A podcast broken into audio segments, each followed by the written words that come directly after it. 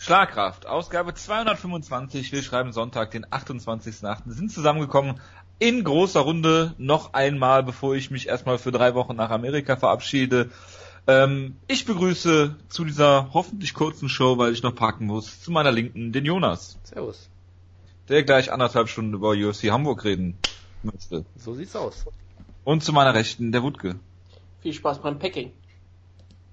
Ja, auf jeden Fall. Ähm, ja, wir hatten schon ein interessantes Vorgespräch und ähm, ja, reden gleich über ähm, die Fox Card, wir reden über Bellator, also der Jonas ist der Einzige, der es gesehen hat. Das ähm, metrische imperiale System. Imperiale System. Der Wutke hat heute Probleme mit Worten, aber das ist kein Problem. Sehr ungewöhnlich. Ja. Das ist neu. Ich kam nicht auf Imperiale. Egal, ähm, ich weiß auch nicht, wie ich darauf kam. UFC Hamburg und Over Under für September steht auf dem Plan und ich fange direkt mal an. Ähm, mit Damien Meyer gegen Carlos Condit. Oder willst du anfangen, Jonas? Äh, Oder fang, fang, fang, du ruhig an. Wutke, genau, Wutke, fang du an. Komm. Genau, Wutke. Was soll der Geiz? Ah, ja, meinetwegen. Damien Meyer gegen Carlos Condit war ein sehr, sehr trauriger Kampf, muss ich ganz ehrlich sagen. Denn ich meine, Damien Meyer hatte keine Lust mit Carlos Condit zu striken, logischerweise. Und hat ihn dann einfach zu Boden genommen. Was ich großartig fand, war ja auch wieder Brian Stan beim Kommentieren wo der auch sofort gesagt hat, oh, Carlos Condit, der hat irgendwie nur eine 40-prozentige Takedown-Abwehr ähm, und sofort, bumm, er nahm er ihn zu Wohnen. Und dann hat er so, oh, jetzt schauen wir mal, was passiert. Und er hat mir, und dann hat er so gesagt, oh, Carlos Condit hat einen tollen Gameplan vorbereitet, am Boden zu kämpfen. Ich bin jetzt sehr gespannt, was passiert. Und was passierte war, der Meyer übernahm die komplette Kontrolle, als wäre Carlos Condit Matt Brown, hat ihn ein, zwei Mal hart ins Gesicht also, geschlagen also bitte, Boden. Bitte, also Matt Brown hat deutlich länger durchgehalten als Carlos Condit. Ich weiß, ja. aber er hat deutlich länger durchgehalten, aber er wurde trotzdem genauso ähm, misshandelt am Boden, muss man ganz ehrlich sagen. Ich meine, mit Carlos Condor wurde gemacht, was er wollte. Wie gesagt, er wurde ein, zwei Mal hart im Gesicht getroffen, Carlos Condor hat sich abgewendet, der Mai hat eine wunderschöne ähm, Rear Choke rausgeholt und ihn absolut demontiert und danach hat mehr oder weniger Carlos Condor seine Karriere beendet. Ich, ich finde es sehr, sehr gut, wie, wie das jetzt so klingt, als hätte äh, Damon Meyer durch hartes Ground and Pound den Rücken gekriegt. Er hat ihn zweimal harten Sieg geschlagen, aber das reicht. Ich bin sicher, dass er ihn einmal nur getroffen hat, weil beide im ganzen Kampf, glaube ich, jeweils einen Schlag genannt haben. Aber ja, Damien Meyer... Ich dachte, es waren zwei. Äh, wie auch immer. Nur es, es gab halt diese tolle Statistik irgendwie, dass Damien Meyer in seinen letzten vier Kämpfen 14 Mal getroffen wurde oder irgendwie sowas in der Art. 13 Mal. Halt, oder 13 Mal von mir aus. Das ist... Äh, das ist 12 Mal von Matt Brown. Es ist, ist schon abenteuerlich, ja. Also von daher... Ähm, ja, was soll man noch sagen? Ich meine, wir haben halt lange diskutiert. Ich meine, dass Maya Takedowns kriegen können wird, Daran hat niemand gezweifelt, dass er am Boden natürlich besser ist, da hat auch niemand dran gezweifelt. Und die Frage, die wir im Prinzip nur hatten, ist, schafft es Condit ihn mürbe zu machen und so lange zu überleben? Und die Antwort war dann ganz klar, ähm, nein. Also, weil es gab ja öfter mal durchaus Leute, die es geschafft haben, gegen Damien Meyer so ein bisschen zu stallen, in Anführungszeichen, wo der halt dann fünf Minuten lang auf deinem Rücken äh, klebt, aber er dich nicht finishen kann. Und gegen Condit hat das halt überhaupt nicht geklappt. Und das war schon in der Art und Weise unfassbar beeindruckend natürlich, wie immer halt von, von Damien Meyer. Und das, äh, ja, also ich hätte nicht damit gerechnet, dass es so schnell geht, aber äh, ja, so, so mhm. war es dann halt und jetzt äh, sollte eigentlich einem Title Shot wenig im Weg stehen. Er hat ja auch gesagt, er will Title Shot haben und wartet auf den Sieger von ähm, Woodley und ähm, Wonderboy Thompson, der genau. Kampf, der nicht stattfinden wird. Genau, von Charles Woodley sie lernen heißt siegen lernen. Er wartet jetzt auch anderthalb Jahre. Ja, aber ähm, Daniel Meyer ist ja ist ja sehr interessant, weil eigentlich hat er immer das Gleiche gemacht in seiner ganzen Karriere schon. Aber es gab ja mal so eine Phase, die, die ging irgendwie von äh, ähm, oder zwei Phasen sogar mehr oder weniger. Nach diesem äh, K.O. gegen, gegen Nate Marquardt hat er ähm, hat er nie einen äh, Submission-Sieg geholt. Äh, bis, bis Rick Story, klar, Donghyun Kim hat sich verletzt. Äh, dann gab es wieder so eine Phase von, von wirklich einigen Kämpfen, wo er dann auch wieder keine Submission geholt hat weil wirklich seine Gegner äh, halt äh, sich am Boden mehr oder minder ergeben haben, nichts gemacht haben, aber Maya konnte damit auch nichts anfangen irgendwie. Und äh, ja, mittlerweile hat er in äh, drei seiner letzten vier Kämpfe eine Submission geholt, äh, Rear Naked Choke, außer gegen Gunnar Nelson jetzt. Und das ist natürlich sehr, sehr beeindruckend. Und ähm, ja. Das spricht auch langsam sehr hoch für Gunnar Nelson. Ja, und ich meine, der wurde von dem Maya komplett demontiert am Boden, aber er hat halt überlebt. So, das ist schon ja. beeindruckend. Ja gut, aber das nützt im Endeffekt auch nichts. Nee, klar, das nicht. Das ist jetzt, ähm, die Sache ist halt die, die UFC ist jetzt in so einem Dilemma, weil sie haben äh, Woodley halt gegen Lawler gestellt, statt äh, anstelle Wonderboy gegen äh, Lawler zu stellen und dann jetzt mit Damien Meyer den logischen nächsten Herausforderer zu haben, für wer auch immer diesen Kampf gewonnen hätte. Und das ist jetzt halt ein bisschen ärgerlich, dass jetzt, dass jetzt Damien Meyer mit seinen 38 Jahren und das kann natürlich auch sein, dass er vom einen auf den anderen Tag irgendwie alt wird, aber er sieht jetzt halt im Welterweight ähm, aus wie äh, ja, ein unbesiegbarer Kämpfer im Prinzip, der halt einen, äh, einen relativ einfachen, simplen Gameplan hat, gegen den niemand auch nur im geringsten irgendwas entgegenzusetzen hat. Seit äh, ja, zweieinhalb Jahren mehr oder minder. Und äh, das ist schon äh, ja mehr als beeindruckend. Und für, für Carlos Condit hoffe ich natürlich, dass das nicht sein letzter Karrierekampf ist, weil das war schon sehr, sehr traurig. Auch wenn es irgendwie nichts ausgesagt hat, außer dass Condit keine Takedown-Defense hat und Damien Meyer ein hervorragender Grappler ist. Immerhin hat er keinen Schaden genommen, sagen wir mal so. Was er sagen möchte, ist eine bessere Version von Paul Harris. Ja, vor allen Dingen eine sehr faire Version von Paul Harris. Aber im Sinne von, er hat einen guten Gameplan und den bringt er einfach immer durch. Ja, er und weiß, er was löst, passiert und er er kriegt es trotzdem immer wieder hin. Ja, ja, wo- wobei Paul Harris das natürlich auch anders macht und halt nicht diese Takedowns hat, die äh, David Meyer hat, ne? Plus Nor er hat gegen Norweger keine Chance. Jetzt, jetzt stelle ich mir gerade vor, wie dem in Maya einen Rear Naked Choke ansetzt und einfach aufhört und feiert und auf den Käfig steigt. Das wäre ein großartiges Bild. Ja, oder den Rear Naked Choke zu lange hält. Das Ja. passt ja sehr gut Oder den. Leuten dabei das Genick super. bricht, weil er es einfach gerne tut. genau. Ja, Damien äh, Meyer hat ja einen äh, Titelshot gefordert, hat auch gesagt, nachdem äh, Wonderboy gegen Woodley dann mehr oder minder von, von Brian Stell angekündigt, angekündigt wurde, was erwartet.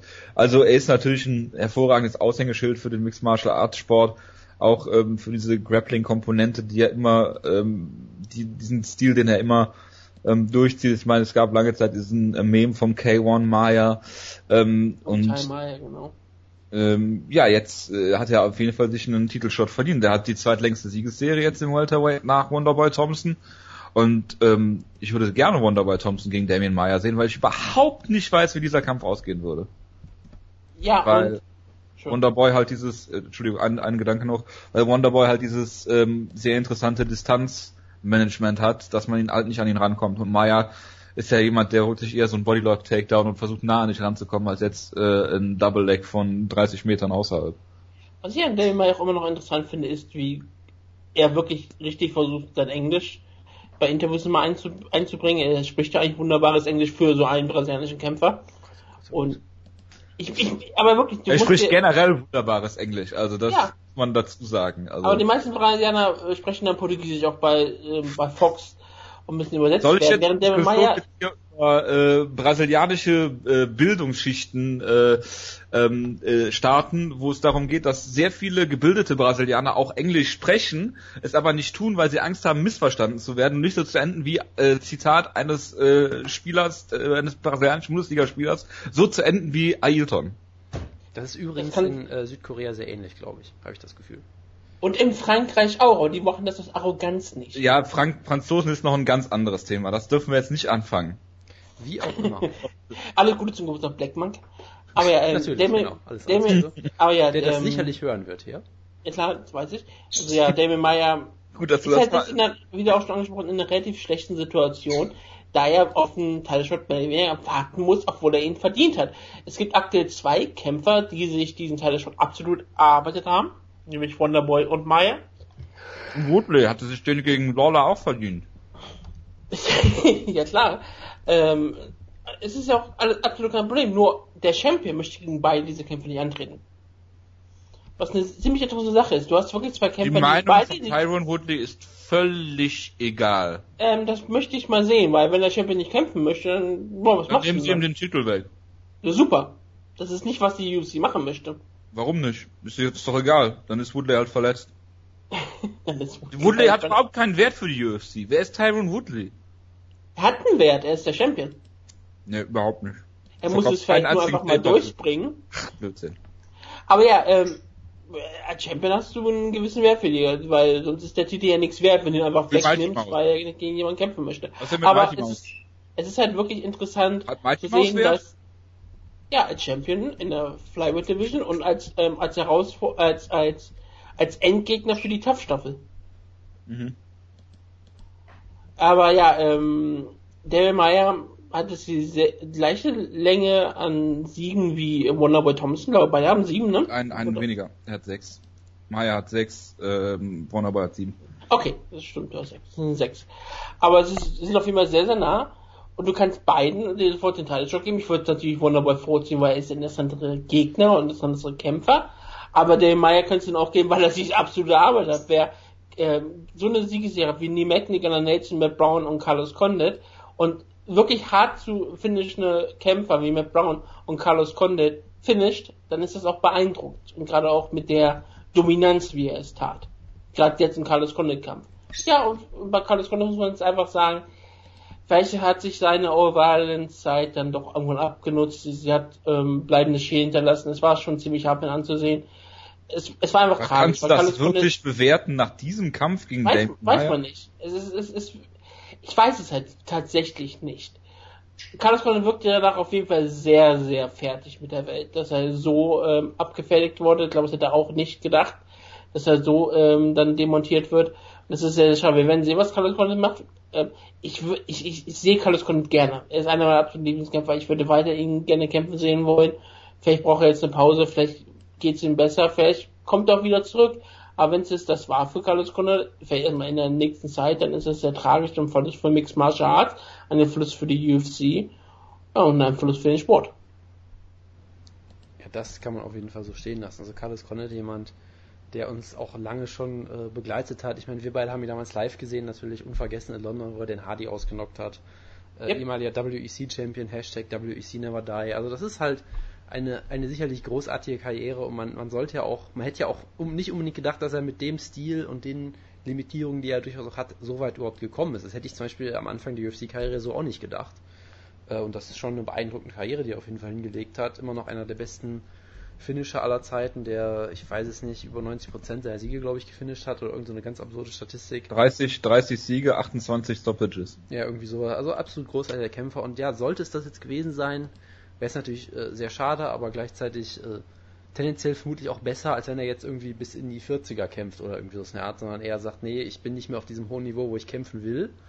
Weil ich halte Condit da auch für einen sehr ja, intelligenten Kämpfer, der vielleicht auch dann merkt, wenn sein Herz nicht mehr ganz dahinter steht und er über den Höhepunkt so ein bisschen hinaus ist, dass er dann lieber äh, jetzt aufhört, als dann irgendwann, wenn es zu spät ist, wie es halt bei vielen Leuten passiert in diesem Sport. Deshalb, letztendlich ist es natürlich allein seine Entscheidung. Ich bin mal gespannt. Ich meine, nach dem Robbie Lawler-Kampf klang es ja auch schon, so ist er auch nochmal zurückgekommen. Also aktuell würde ich sagen, warten wir einfach mal ab. Wenn es das gewesen sein sollte, natürlich großartige Karriere und äh, vielen Dank für die, für die tollen Kämpfe, aber äh, schauen wir halt mal.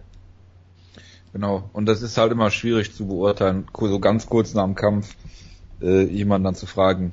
Hm. Ja, Machen wir mal. deshalb, ich finde, ich fand auch, ich liebe ja Brian Stan, aber ich fand das auch so ein bisschen komisch, wie er ihn da so angegangen hat. So nach Motto, das kann es ja jetzt nicht gewesen sein, wie geht's denn jetzt so, so, weiß ich nicht, sollte man vielleicht in dem Moment einfach auch mal lassen, vielleicht. Du Ja. weißt halt nicht, was in Vorgesprächen vorher so gefallen ist, weil Ja, ich habe, hat Carlos Condit ihm vorher gesagt, ja, egal wie es ausgeht, außer ich gewinne eindeutig, ähm, ist es vielleicht mein letzter Kampf. Weiß ich nicht. Carlos Egal wie es hat- ausgeht, außer. Carlos Canus hat gesagt, egal wie es ausgeht, frag mich bitte, wie es für, für mich weitergeht. Das haben sie alles abgesprochen. Wenn er überzeugend gewinnt und also willst du jetzt zurückdrehen. Ja, außer er gewinnt überzeugend. Das Und Brian Stan ist schlau genug zu wissen, wann ein Kampf überzeugend war. Ist ja auch egal. Auf jeden Fall fand ich's, äh, fand ich's äh, auch toll, dass Brian Stan zu ihm gegangen ist. Das hat man gesehen, als in dieser Werbe Werbeunterbrechung und ihm auf die Schulter geklopft hat, weil er wirklich, wirklich ziemlich fertig war, ne? Und was ich ja auch verstehen kann. Und ich meine, die beiden haben auch zusammen trainiert. Also das würde ich Carlos, äh, das würde ich äh, Brian Stan jetzt nicht unbedingt vorwerfen bei all den Dingen, die er gut macht als Kommentator. Ne? Nee, Aber. Und ich meine, das muss Also, halt auch das- unfassbar demoralisierend sein, wenn du jemand bist. Ich meine, Condit kommt aus dem Grappling und dann kämpft er hier halt und wird einfach wie ein kompletter ja, Anfänger sieht er im Prinzip hier aus, weil das halt Damien Meyer ist. Und, Der und halt, er hat ja alles richtig gemacht, ne? Das alles, was Ja, man so liest im also- Internet, Analysen, also er hat alles, was man so an Verteidigen richtig macht. Und Meyer hat den Showkern nicht mal richtig, ne? gegen Meyer kannst du halt nichts richtig machen. Das ist halt Er hat, das Problem. er hat ja. den Chokern nicht mal richtig. Dave Meyer hat die Chokes fast nie richtig und trotzdem äh, äh, ge- geht's immer durch. Also es ist faszinierend. Und Der brauchst du ja nicht mal richtig haben, das ist ja, ist ja der Hammer. Also gut, aber ja. Also wollen wir festhalten, Matt Brown ist der bessere Grappler als Carlos Nein. Nein, nein. Er ist weder der bessere Striker noch der bessere äh, Grappler. So. Matt Brown hätte GSP damals besiegt. Charles Oliveira gegen Anthony Pettis. GSP Matt Brown holst du wieder raus, ja. Richtig. Und jetzt äh, kehrt GSP wahrscheinlich wieder zurück, weil äh, äh, äh, Matt Brown jetzt weg von der äh, Bildfläche ist, so gut wie. Ja, das ist, äh, du hast es voll erkannt. Weißt du, weißt du, Matt Brown ist einfach nur ein Company Man. Der hat extra gegen Ellenberger verloren, obwohl er natürlich locker hätte besiegen können, damit GSP zurückkommt, weil er halt möchte, dass die UFC mehr Geld macht. So sieht's aus. Ja, die Verschwörungstheorien halte ich nicht besonders gut. Da bist, da bist du eher ähm, jemand, der das tut. Verstehe. Jonas, Verschwörung deine Sachen. Ja, bitte. würdest du sagen, dass Charles Oliveira legitimer Black Belt ist? Das äh, würde ich soweit sagen, ja. Ich weiß jetzt auch, was kommt. Ja, weißt ja. du, worauf es hinausläuft? Äh, nein, nein, erklär's mir doch. Ja, dann fang doch mal an, über den Kampf zu reden. Ja, also der Kampf. Es war ein wirklich faszinierender Kampf, sehr, sehr unterhaltsam. Äh, und eigentlich hat sich so ein bisschen das bewahrheitet, weil ich mir schon gedacht habe, dass eigentlich Pettis im Distanz-Striking halt exponentiell besser ist und die da einfach komplett zerstört hatten am, am Ende der ersten Runde. Ähm, Vor allem, das Geile war, ja, Entschuldigung, dass ich unterbreche, aber dass Oliveira anfängt mit äh, Bodykicks, Bodykicks zu traden. Das ist genauso intelligent wie von Brad Pickett Flying Knees mit Thomas Almeida zu traden. Also, naja, also weiß ich gar nicht. Also du, du musst, glaube ich, ein bisschen was, du kannst halt nicht vor Pettis da rumstehen. Du musst halt versuchen, irgendwelche Aktionen zu zeigen. Also du solltest halt nicht mit ihm auf Distanz kämpfen. Ich glaube, in der zweiten Runde hat Oliveira das zum Beispiel dann eigentlich ziemlich gut gemacht. Weil du hast halt auch gesehen, wie es halt so oft ist, ähm, allein dadurch, dass du die Gewichtsklasse wechselst, werden nicht auf einmal deine ganzen Probleme äh, verschwinden nicht auf einmal. Du hast immer noch gesehen, dass du Pettis halt, wenn Das halte ich du für ein Gerücht, er hat gewonnen. das, was du halt immer noch siehst, genau wie wenn, Page Van Zandt. wenn du Pettis unter Druck setzt, dann kriegt er halt Probleme. Dann kann er halt seine wunderbaren Kicks und so weiter nicht mehr zeigen. Und er hat immer noch Probleme mit, ja, ich weiß auch nicht, ob es die Beinarbeit ist oder was auch immer, dass er da nicht, nicht ganz flink genug ist. Äh, er lässt sich halt immer noch häufig am Käfig stellen und dann ist, geht halt der offensive Output ziemlich nach unten so. Deshalb für mich hat Oliveira die zweite Runde auch gewonnen, nachdem in der ersten Runde komplett demontiert Ja. wurde am Ende und es eigentlich so aussah, als könnte er nicht fast gar nicht mehr aufstehen und der wäre einfach komplett fertig mit der Welt. Ähm, und darauf hat Oliveira halt in der zweiten Runde, wie ich fand, eine wunderbare Antwort gefunden. Da kamen durchaus auch Kicks, finde ich, dazu, weil er halt durchaus auch die Kicks genommen hat, damit er zumindest auf Distanz wenigstens irgendwas machen kann gegen Pettis und dann halt die Distanz schließt, Takedowns versucht, in Clinch geht, äh, einige gute Treffer landet. Das war, fand ich, ein richtig, richtig beeindruckendes Comeback von Oliveira, der ja dafür auch nicht unbedingt bekannt ist. Ich meine, für Oliveira, der ist ja eigentlich dafür bekannt, wenn es gut läuft für ihn, sieht er unbesiegbar aus und sobald es einmal schlecht läuft, bricht er irgendwie zusammengefühlt so ein bisschen. Und das war hier in dem Fall ja zumindest nicht, nicht so. Und Kann ähm, es daran liegen, dass er nur 143 Pfund gewogen hat? das, äh, das, das wird der, der, der große Punkt gewesen, der den Unterschied gemacht hat, genau. Ähm, und von daher äh, hat, hat das hier, finde ich, eigentlich ziemlich gut gemacht, gutes Comeback gezeigt. Ähm, und ich, ich meine, er hat ja auch gut angefangen. Er hat ja sofort den ersten Bodykick abgefangen, Takedown versucht. Da hast du halt gemerkt, als Pettis frisch war, hat die Takedown-Defense auch noch ziemlich gut gepasst. Und dann kam halt irgendwann die, äh, die Distanz, diese Bodykicks und Oliveira war halt komplett fertig. Und da hat Pettis für mich dann doch äh, den Kampf nicht unbedingt besonders klug gestaltet. Also, dass er ihm wirklich zu Boden folgt. Äh, ja, Ja, zwei ja Minuten nicht. lang. Ich weiß ja nicht. Zwei Ja, also Minuten vor lang allem, steht er über ihm und äh, kassiert einen Abkick nach dem nächsten. Also, hat, ich meine, er hat ihn ja auch unfassbar verprügelt am Boden durchaus, aber ich hatte echt das Gefühl, in dem Moment, wo Oliveira mit dem einen Bodykick so zusammenfällt, wo ich mir denke, okay, lass ihn wieder aufstehen, gib ihm noch so einen Kick und der Kampf ist vorbei, so ungefähr. Und am Ende, ich glaube, hat Oliveira den Kampf, die erste Runde nicht sogar in der Backmount beendet oder irgendwie sowas? Ich also meine, er war am Anfang, gewesen. ich glaube am Anfang war er in der Backmount. Genau. Er war in allen drei Runden gefühlt in der Backmount, Genau, weil es auch immer seinen Rücken aufgegeben. Genau, und er hat. er hat glaube ich, Pettis einmal am Ende der ersten Runde so nochmal gesweept und hatte, ich weiß nicht, ob er den Drücken hatte oder on top war, aber auf jeden Fall hat er da sich auch noch ein bisschen erho erholen können, wo ich mir dachte, okay, die erste Sache ist, sag ich mal, diese Probleme, die Pettis hat, wenn Gegner Druck machen, die sind immer noch da, die scheinen sich jetzt nicht groß verändert zu haben. Und äh, also diese, diese Entscheidung, die er in der ersten Runde gemacht hat, fand ich dann auch so ein bisschen fragwürdig. So. Und dann, ich hatte echt die Befürchtung so ein bisschen, dass er den Kampf nochmal aus der Hand gibt, gerade mit diesem Takedown in der dritten Runde dann. Äh, dazu muss man sagen, ähm, jede, alle Punktrichter haben ihm eine 10-8 gegeben in der ersten Runde, so wie ich das gesehen habe. Das heißt, er hätte den Kampf nicht verloren per Decision, so, aber trotzdem, äh, ich fand schon, dass irgendwie Pettis auf der einen Seite war es wieder unfassbar beeindruckend, weil da können wir mal zum Finish kommen. Ich meine, eine Guillotine gegen Charles Oliveira pullen ist unfassbar beeindruckend.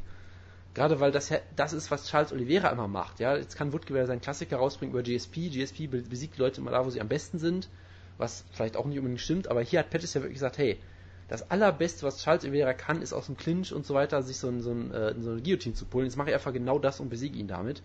Er hat den König der Guillotines mit einer Guillotine besiegt. Das fand ich absolut faszinierend. Ähm, das heißt, unterm Strich, eigentlich muss man auf der einen Seite super beeindruckt sein von Pettis, wieder wunderbar Bodykicks, äh, hat wieder sein, sein Grappling unter Beweis gestellt, hat ja auch Oliveira mehrmals gekontert, ist aus der Backmount rausgekommen, was auch, glaube ich, sehr wenige Leute im Featherweight schaffen gegen Oliveira.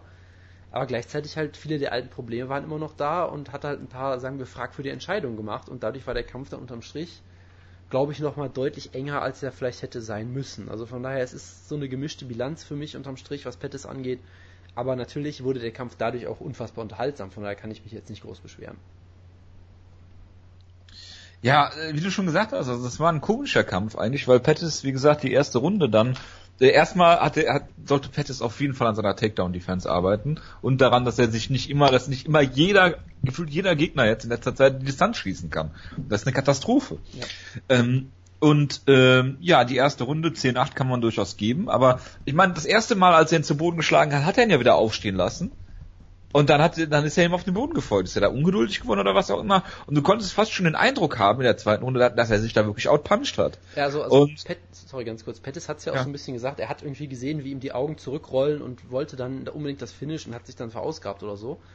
Mag sein. Also, weiß nicht, Pettis ist ja eigentlich dafür bekannt, dass er, finde ich, ein sehr, sehr guter Finisher ist, der dann auch meistens sehr bedacht agiert. Killerinstinkt genau, hat. Genau, es, es, kann natürlich sein, dass er jetzt nach den drei Niederlagen vielleicht so ein bisschen verunsichert war oder so ein bisschen übereifrig war und sagte, ich muss den Kampf jetzt sofort äh, den Sack zumachen oder so, man weiß es halt nicht. Also eigentlich ist er dafür ja auch nicht bekannt in der Form, wie ich finde. Von daher, es war halt schon ein bisschen, nicht, ein bisschen ungewöhnlich. Ja. Äh, war das der Kampf, wo auch, äh, wo Oliveira immer, das war das, äh, wo er immer Umo Platas auch versucht hat, ne? Ich glaube genau, schon. und Pettis hat Beim sie Weglaufen. Äh, sehr brutal abgewehrt. Irgendwie hat ihn da mehr oder weniger umgeschossen. Genau, genau, das ja. war wunderbar. Ja, also in der dritten Runde gab es dann ja diese ganzen Scrambles irgendwie, auch mit Takedowns von Oliveira, wo du schon die, also der hatte, wie gesagt, da auch die, die Backmount gehabt. Und da war, äh, es war wirklich ein seidener, seidener Fahnd, auf dem sich äh, Pettis da bewegt hat. Ähm, auch wenn die 10-8, die, die erste Runde 10-8 war bei den Punktrichtern. Ähm, ja, und dann äh, macht Charles Oliveira das, worüber wir natürlich die ganze Zeit äh, hier bei Starkkraft immer reden. Den Pitstop ja, beim Takedown. Scheißegal. Respektiert halt die Guillotine nicht äh, von, von Pettis und ja, ist dafür knallhart bestraft worden. Und, er einen äh, ja. Ausweg gesucht haben? Glaube nicht, weil er ziemlich gut im Kampf drin war am Ende, aber ähm, Es wirkt aber immer trotzdem sehr erschöpft, auch in der dritten Runde. Ja gut, ist halt Oliveira, ne? Das aber äh, ein harter Kampf, also das kann schon Stimmt, es sind mit Jiu-Jitsu-Kämpfer, die haben alle keinen Gas-Tanks. ja, Jonas, ne, das, das hast du jetzt schön gemacht. Äh, ja, aber wie gesagt, äh, in eine Guillotine laufen als BJJ Black Belt, ich halte das nochmal fest.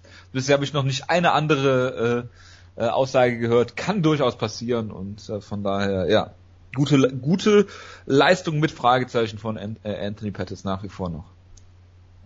Weil wenn die Guillotine nicht klappt, dann hat er auch ein Problem, ne? Da ist was dran, ja. Wutke, willst du noch was sagen? Ich glaube, ich habe gerade 15 Minuten über diesen Kampf geredet. Nein. Gut. Also ich, ich finde es auf jeden Fall schön, dass Pettis wieder zurück ist. Seine Probleme sind gelöst. Im, im Featherweight wird er dann Champion werden. Und ähm, er sah ähm, schon sehr stark aus. Ich meine, ich habe nicht damit gerechnet, dass der Schatz Oliveira submittet. Das nee, ist eine das beeindruckende Sache, auch wenn's auch wenn natürlich der Fehler von Oliveira ausging. Trotzdem musste Fehler erstmal ausnutzen. Selbst wenn du Oliveira in der Guillotine hast, Oliveira ist ein so guter Grappler, dass er häufig wahrscheinlich auch einen Weg rausfinden würde. Und wie du auch gesagt hast, hätte es nicht geklappt, du weißt halt nicht, was dann passiert wäre. Ja, aber äh, ist er defensiv auch so ein guter Grappler?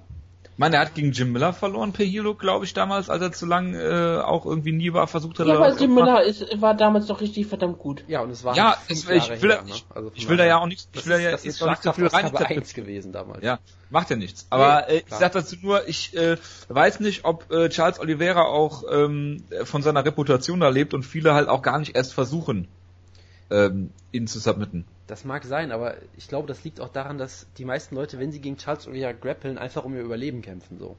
So, dass, du hast da, glaube ich, selten eine Chance, überhaupt Offensivaktionen anzubringen, wenn du mit ihm grappeln musst. Das ist ja auch so ein bisschen das Ding. Von daher, kannst du jetzt Joe Lawson gegen äh, Charles Oliveira bucken, nachdem Joe Lawson aufgrund seiner jetzt Niederlagenserie äh, im Lightweight. Ah, nee, er hat seinen letzten Kampf gegen Diego Sanchez gewonnen. Ist ja auch egal, auf jeden Fall geht er jetzt runter, weil also seine Probleme dann im Featherweight auch genau wie die von Pettis gelöst werden. Page Van Zandt gegen Beck Rollins. Da. Bitte? Dafür sind Weightcuts da, um alle Probleme der Welt zu lösen. Ja, Page Van Zandt. Gegen, Page Van Zandt gegen Beck Rollins ist der letzte Kampf, den du gesehen hast und da du Frauenbeauftragte bist, darfst du jetzt bitte was zu diesem Kampf sagen. Ich habe ja von dir gelesen, bitte, dass... Kannst du dich bitte ein bisschen im Kreis drehen, während du was zu dem Kampf sagst? Ähm, ich kann mich äh, versuchen im Kreis zu drehen. Das Problem ist, ich habe Kopfhörer an die Ding angeschlossen, die sind nicht wireless. Also wenn ich mich drehe, was du vielleicht hören wollt gerade, drehe ich mich ganz langsam um mich, um, um mich rum und das, äh, der Kopfhörer wickelt sich um meinen Torso. Das ist nicht besonders angenehm. Deswegen drehe ich mich gerade lieber zurück und sage, das war keine gute Idee, Jonas. Das hat sich, das, das hat sich jetzt schon gelohnt für diese, für diese tollen Eindrücke, die wir gerade bekommen Gut, dass du es trotzdem umgesetzt hast. Ja, ich, wenn Jonas mich einen, einen guten Vorschlag hat, kann man es ja noch mal probieren. Ja, ich habe ja gelesen, dass Jojo nicht gerade zufrieden war mit der Leistung von Page Van Zandt. Mir ist Page Van Zandt völlig egal, aber ja. Du warst nicht zufrieden mit der Leistung, nicht gesagt, dass du äh, irgendwas mit Probleme mit Page Van Zandt haben solltest oder was auch immer. Ich habe nur gesagt, du warst nicht, du warst nicht beeindruckt von Page Van Zandt. Während, ja klar, sie hatte keinen wirklich ähm, beeindruckenden erste Runde geführt, sie war halt, ähm, hat den Kampf außerhalb ähm, ihrer klassischen Clinch-Distanz gekämpft, sondern hat halt versucht, den Kampf in Kickboxen-Distanz zu führen, hat den dort auch, wie ich finde, ähm, durchaus kontrolliert. Beck Rollins hat, war nie wirklich eine echte Gefahr für Page Van Zandt. Es war aber auch nicht wirklich beeindruckend. Aber wie gesagt, nach langer Pause und ähm, Dancing with the Stars war es ja auch völlig in Ordnung, dass Page Van Zandt erstmal einen etwas ruhigeren Kampf angeht. Sie hat einen soliden Kampf gekämpft und dann hat sie in der zweiten Runde sie brutal ausgenockt mit einem Jumpkick in die, die Fresse, wo sie erst einen Kick nach unten antäuschte, den Black Rollins abwehrte und dann mit dem anderen Fuß nach oben ging Schöner Jumpkick, Backgrounds komplett traf. Es ist ein ähm, Knockout Year Kandidat, wenn es der direkte Knockout gewesen wäre. Ähm, sie musste aber noch ein bisschen her auf die ein auf Backgrounds einschlagen. Das hat bestimmt Jonas sehr gefreut, wenn er so sieht, wie Backgrounds mit verdrehten Augen am Boden liegt und auf sie wird eingeschlagen. Das freut ähm, Jonas immer sehr. Das ist eine infame Unterstellung. Ja, es ist eine infame Unterstellung, aber ich stehe zu der und äh, Page wurde, das, äh, wurde dann runtergezogen von Big Dan Liotta und es war ein wunderschöner Sieg für sie. Darf ich mal einen Vergleich bringen? Nein. Paige Vincent hat für mich in der ersten Runde so ein bisschen so gekämpft, als hätte sie zu viel ja Rodriguez Kämpfe geguckt irgendwie. Weil sonst ist sie ja jemand, sie geht über diesen Clinch, macht da sehr viel Druck und zermürbt Gegnerinnen und hier dachte sie, okay, ich äh, strike auf ultra langer Distanz und mache Spin-Kicks und solche Aktionen. Und eigentlich hat ja fast nichts davon getroffen. Gar nichts hat davon getroffen. Und äh, für mich hat sie die erste Runde auch ziemlich klar verloren und sah da eigentlich... Gegen Beck fucking Rollins. Sah da also auch alles andere auf allen Scorecards, die ich gelesen habe im Internet, klar verloren.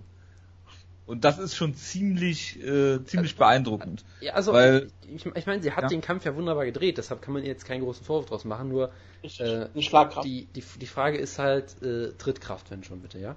Ähm, Binnenkraft. Das Ding ist halt, wenn wenn dieser eine Kick nicht trifft, dann weiß ich nicht, was das, was das soll. Also es war halt ein sehr, sehr komischer Gameplan, wie ich fand. Sie hat diesen, diesen Kick ja auch hundertmal versucht in der ersten Runde, wie du schon gesagt hast. Und es hat nichts getroffen. War wirklich meterweit vorbei.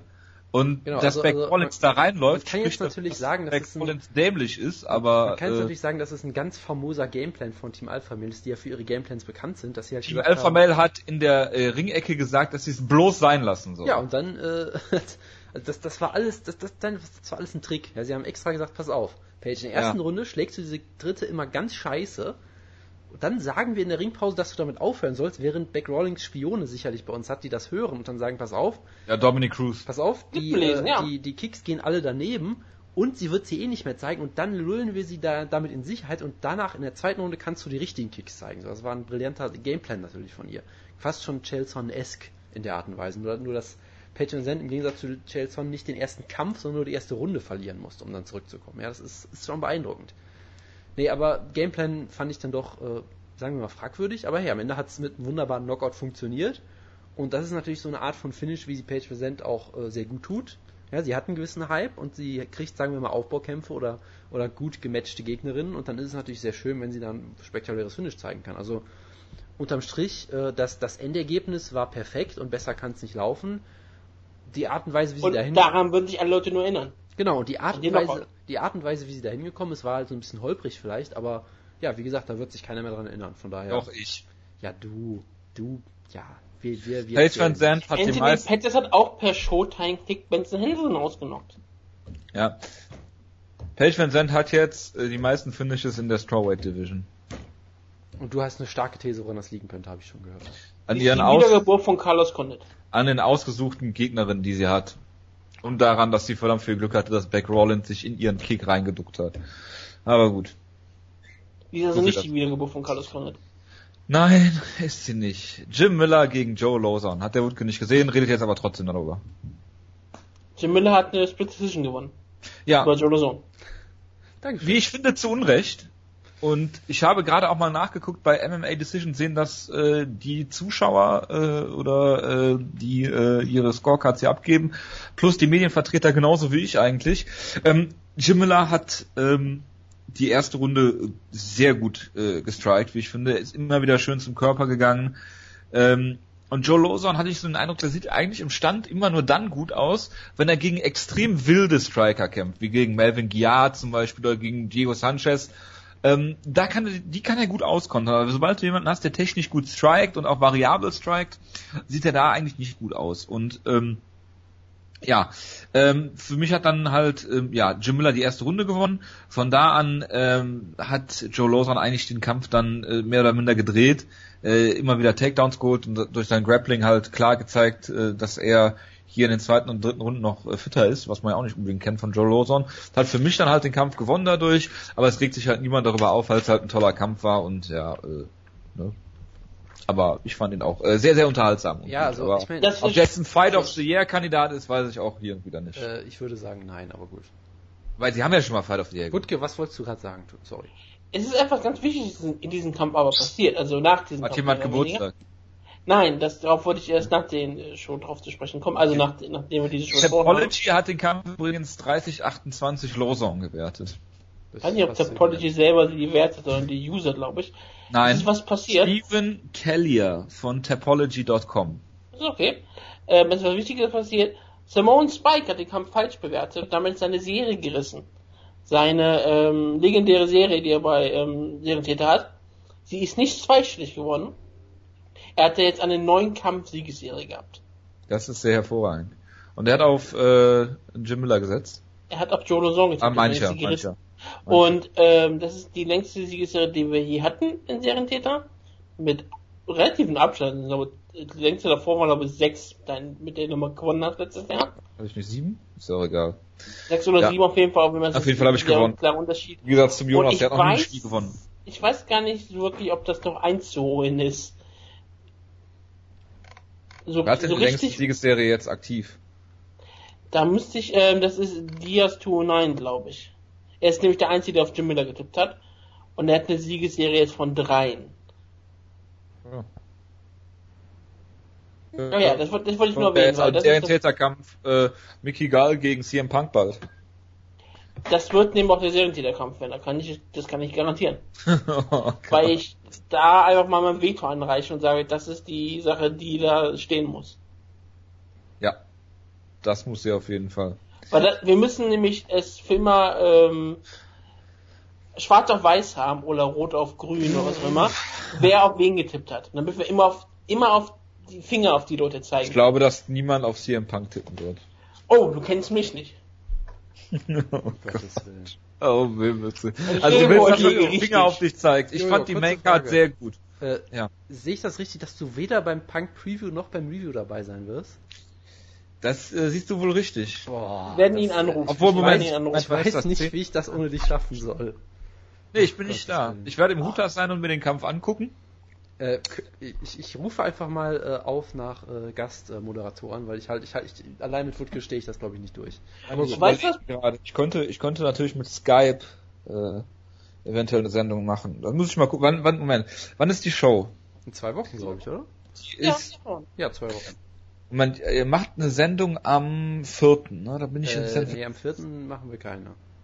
Wieso? Da bin ich nur Ja, unterwegs. Ich bin am vierten Wirst du unterwegs. Da wird wahrscheinlich am Montag eine Sendung machen, Ja. am 5. 5. Da bin ich auf dem Weg nach Santa Barbara. Und die, Moment, am 10. ist dann die Show, da bin ich in San Diego. Da könnte ich mit Dominic Cruz zusammen äh, die Review-Show machen. Ich vermute, Dominic gut. Cruz wird äh, vor Ort sein. Ah, Ja gut, vielleicht fliegt er ja zurück am nächsten Tag. Das kann sein, logisch. Ja, von daher. Ich würde sagen, Also, da du, du, setzt, auch- Also die Show wird am 11. September stattfinden, was ein perfekter Tag dafür ist. Jojo, ich, ich würde sagen, du setzt dich einfach auf den Parkplatz von Alliance und guckst, was passiert. Ja, genau. Und dann, ah, da kommt gerade darf ich Aber kurz, ich kann auch nicht, darf ich, ich kann auch über eins, Und eins da ist Lloyd Irwin, der wieder mit Dominic Cruz trainiert. Was? Ich kann euch über eins versprechen, Jonas. Okay. Es wird Clobbering Time. oh nein! Ich habe das schon längst antizipiert, glaub mir das. Um Himmels Willen. Glaub mir das. Ja, ich guck mal. Vielleicht, vielleicht mache ich mit. Ähm, wann tapet ihr? Um acht? Ah, gut, das ist dann morgens. Ja, kriegen wir schon irgendwie hin. Vielleicht. Gut, wir schauen mal. Müssen wir jetzt auch nicht on air klären. Deshalb. Nee, das stimmt. Äh, Ähm, ich wollte noch kurz Ja, ich- eine Sache zum Kampf sagen, vielleicht. Ja, ähm, ich würde halt auch sagen, es war ein sehr enger Kampf. Ich hatte Lawson, glaube ich, auch vorne mit den letzten zwei Runden, glaube ich. Äh, aber ich habe mich jetzt nicht groß geärgert, ehrlich gesagt, weil der war halt schon so eng, dass ich jetzt sage, okay, ich kann es irgendwie verstehen, weil für mich hatte Lawson halt in jeder Runde einen Takedown, hat da jetzt aber nicht so wahnsinnig viel mitgemacht. Und ich hatte halt das Gefühl, dass gerade auch in der dritten Runde zum Beispiel Jim Miller halt die härteren Treffer gelandet hat und dann halt zu Boden genommen wurde. Also da kann ich es verstehen. Ich kann verstehen, ihm den Kampf zu geben, auch wenn ich knapp Lawson vorne hatte. Und so oder so, es war halt einfach ein richtig guter Kampf, wie man es bei beiden halt erwarten würde. Und äh, das ist das, was unterm Strich für mich am meisten zählt. Von daher ähm, wunderbarer Kampf und allgemein halt auch eine wunderbare Maincard, wie ich finde. Wie ich äh, äh, auch finde, muss ich dir äh, recht geben. Es gab drei Finishes und halt diesen Fight of the Night äh, äh, Kampf. Von daher, also es war eigentlich alles dabei, was man sich so wünscht und äh, ja viel Action. Das war mal wieder eine eine sehr gute Fox Show. Wir haben über Wüste noch gar nicht gesprochen. Es war ja eigentlich nicht UFC on Fox, Maya vs. Condit. Es war eigentlich UFC on CM Punk. Denn es, die ganze Show war eigentlich nur dafür ausgelegt, über CM Punk zu reden. Und wie gefiel dir das, Jojo? Ich tue so, als wäre ich auf Stumm geschaltet und würde es nicht merken. Wie gefiel dir das, Jonas? Und ich weiß, dass du dich nicht stumm, schalten, stumm geschaltet hast. Das ist korrekt, ich antworte einfach äh, aus äh, Protest nicht. Okay, dann antworte ich halt. Das, Was du sowieso getan hättest. Bitte. Das ist nur eure das, Schuld, Das ist doch also- das, was wir alles. Wir wollten doch alle nur deine Meinung hören. Nein, ich fand's halt ähm, logisch. Ich fand's eine, eigentlich eine ziemlich starke Sache, was die UFC da aufgezogen hat. Die haben halt die CM Punk Doku, die ich mir nicht anschaue, was mich eigentlich nicht wirklich interessiert, wie CM Punk trainiert und äh, diese. Ich bin kein Freund von solchen Dokumentationen. Davor, aber scheinbar kommt sie am Cyborg kommt sie sehr gut an. Also scheinbar sind Pro Wrestling Fans auf jeden Ja, Fall auf sehr dem interessiert dran. Cyborg kommt sie gut an. Ey, TT. ich sage ja auch, ich habe gerade gesagt, bei Pro Wrestling Fans kommt sie scheinbar gut an und sie finden auch, dass CM Punk sehr respektvoll mit der Sache umgeht. Bei Mixed Martial Arts Fans kommt sie auch äh, relativ gut an. Sie machen sich halt heute ziemlich lustig über das über das ähm, ähm, Sparring von CM Punk, aber wir werden sehen, wie er Besseres als den Stunner von Ben Askren. Ja, darüber reden wir jetzt irgendwie auch jede Woche, aber ist auch völlig in Ordnung, ist eine Ja. schöne Sache. Aber ich fand, die UFC hat das hier ideal gelöst. Die haben eine große Show auf Fox, also wo wirklich dann die, wahrscheinlich die meisten, ähm, wo sie die meisten Zuschauer haben. Und sie haben die ganze Show darüber ge genutzt, für den Pay-Per-View Werbung zu machen. Und das Einzige, was sie darüber Werbung machten, war, CM Punk tritt an. Sie hatten ein Interview mit ihm geführt, mit Brian Stan. Sie haben sehr intensiv auch über seine WWE-Karriere geredet. Sie haben über seinen Werdegang gesprochen. Sie haben sehr viele Ausschnitte von der Doku gemacht. Sie haben sehr viel Werbung für die Doku gemacht. Sie haben lange, lange Trailer gezeigt, die sich nur um den Kampf gegen Mickey Gall drehen. Ich finde nur das eine Narrativ relativ schlimm, dass Mickey Gall so oder so in der UFC gelandet wäre, wo ich sage, ja, vielleicht in sieben Jahren, wenn er irgendwie einen echten Kampfrekord hat und irgendwie ähm, talentiert ausschaut, aber ich glaube nicht, dass er mit einem 1-0-Rekord so oder so in der UFC jetzt gelandet wäre im Jahr 2016. Aber na gut, das ist das Narrativ, was sie jetzt aufbauen, dass Mickey Gore ein riesengroßes Talent ist und was auch immer.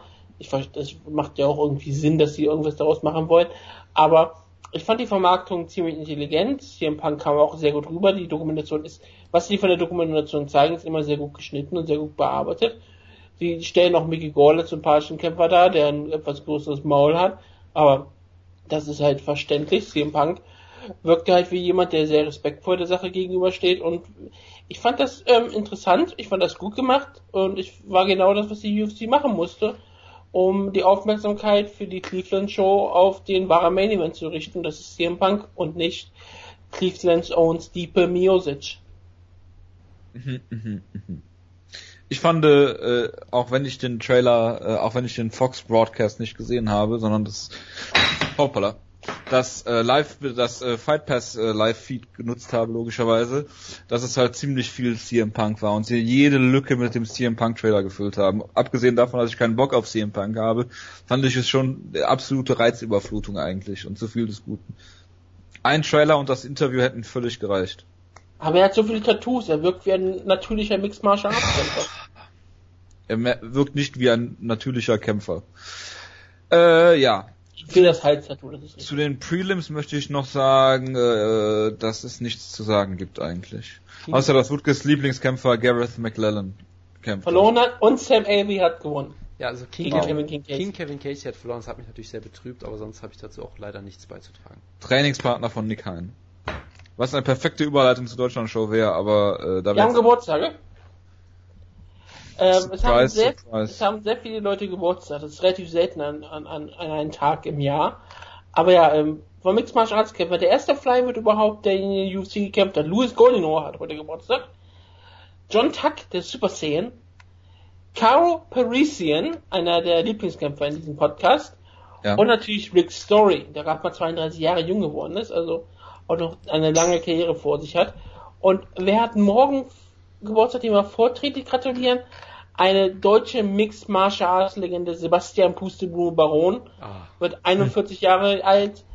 jung, jung. Vinicius Spartan Kyoritz wird Haben 32, wir wir den erinnern nicht sich sogar alle auch mal live gesehen? Gott Ja, sagen, habt ihr live Kampf- gesehen in London. Und, und der Kampf wurde Äh, dann von der, ähm, von der Show genommen, weil der war ja aufgezeichnet, weil der Kampf so langweilig war. Das war damals gegen, ich schaue gerade nach, gegen Rob Broughton. Broad.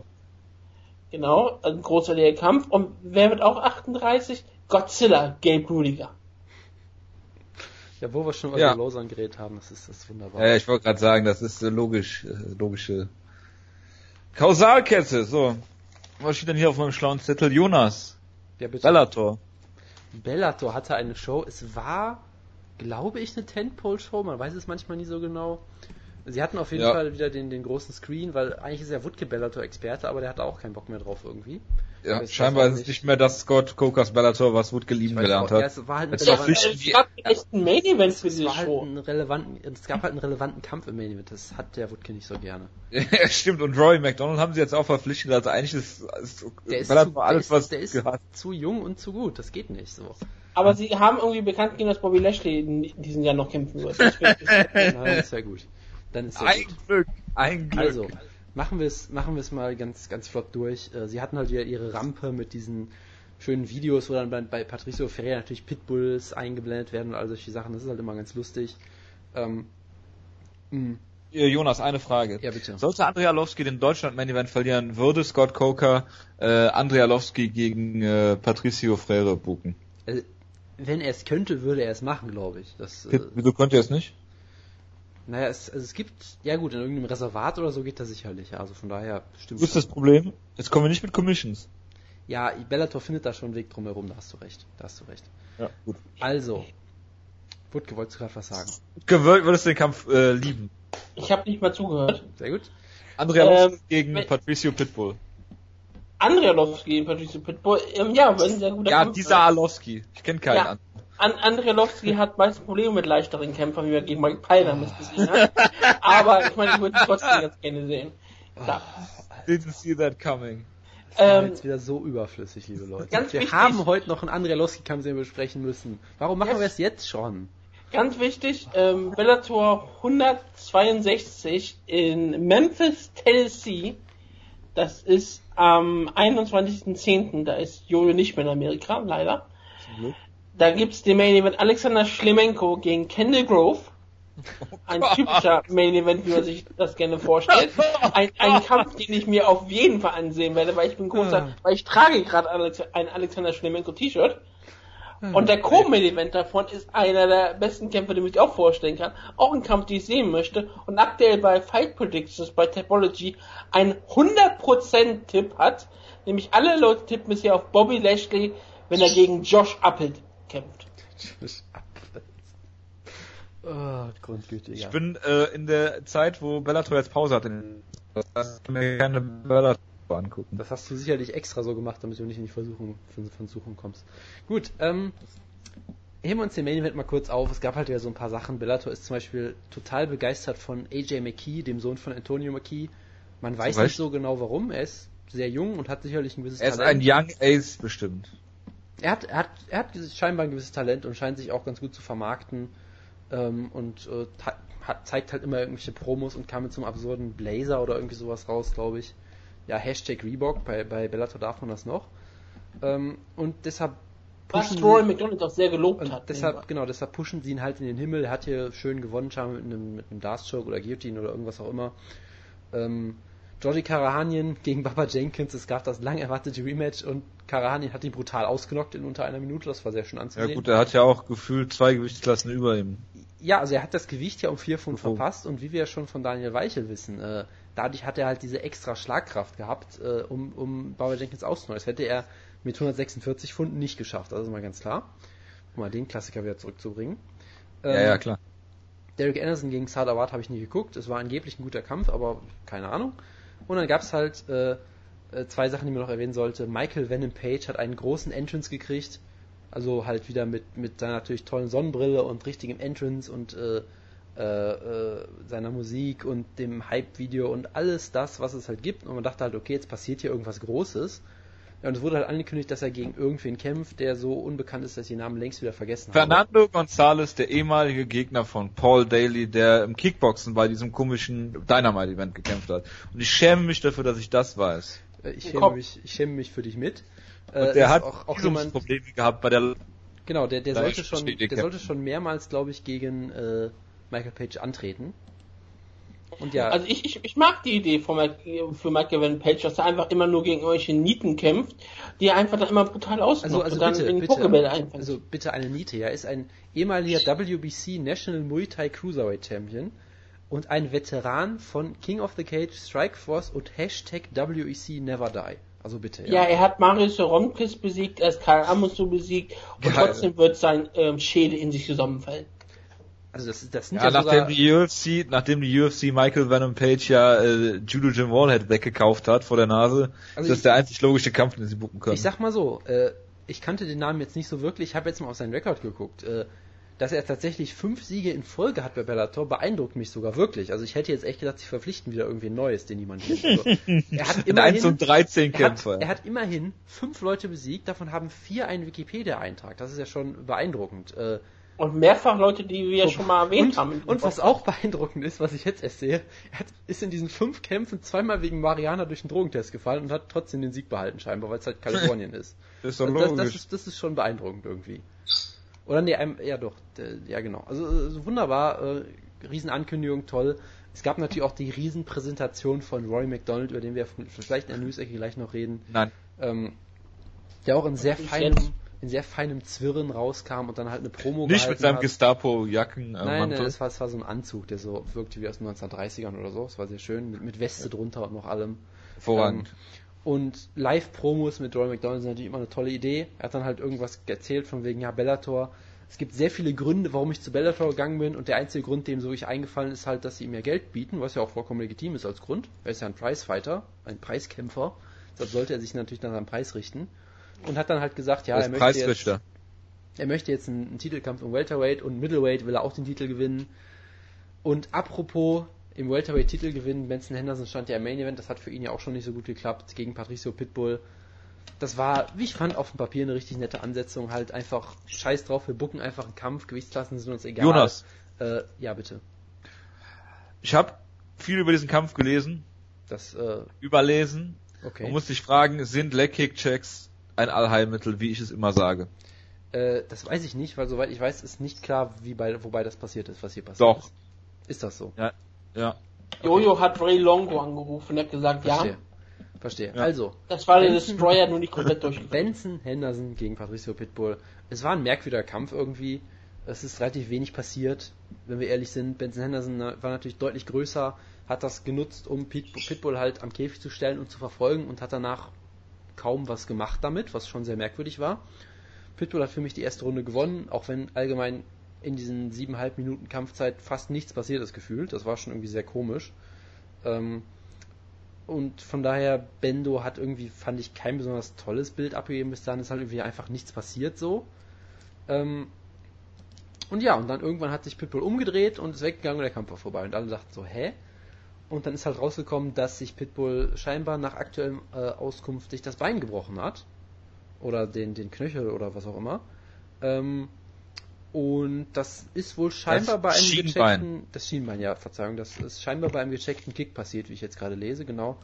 Im, Ach! Ja, ja, in der TV-Übertragung haben sie so getan, als hätte er sich einfach das Knie verdreht während der Auftritt oder irgendwie sowas. Deshalb, es war nicht offensichtlich erkennbar, weil es halt ähm, scheinbar in der ersten Runde oder sowas schon passiert ist und dann halt erst drei, vier Minuten später hat er halt aufgegeben. Das heißt, es war halt nicht Anderson Silva Chris Weidman, wo ihm das Bein einfach abgeknickt ist oder so. Wutke, was sagst du denn dazu, dass äh, es keinen offenen, äh, blutigen Bruch gab, den du zu bewundern hattest?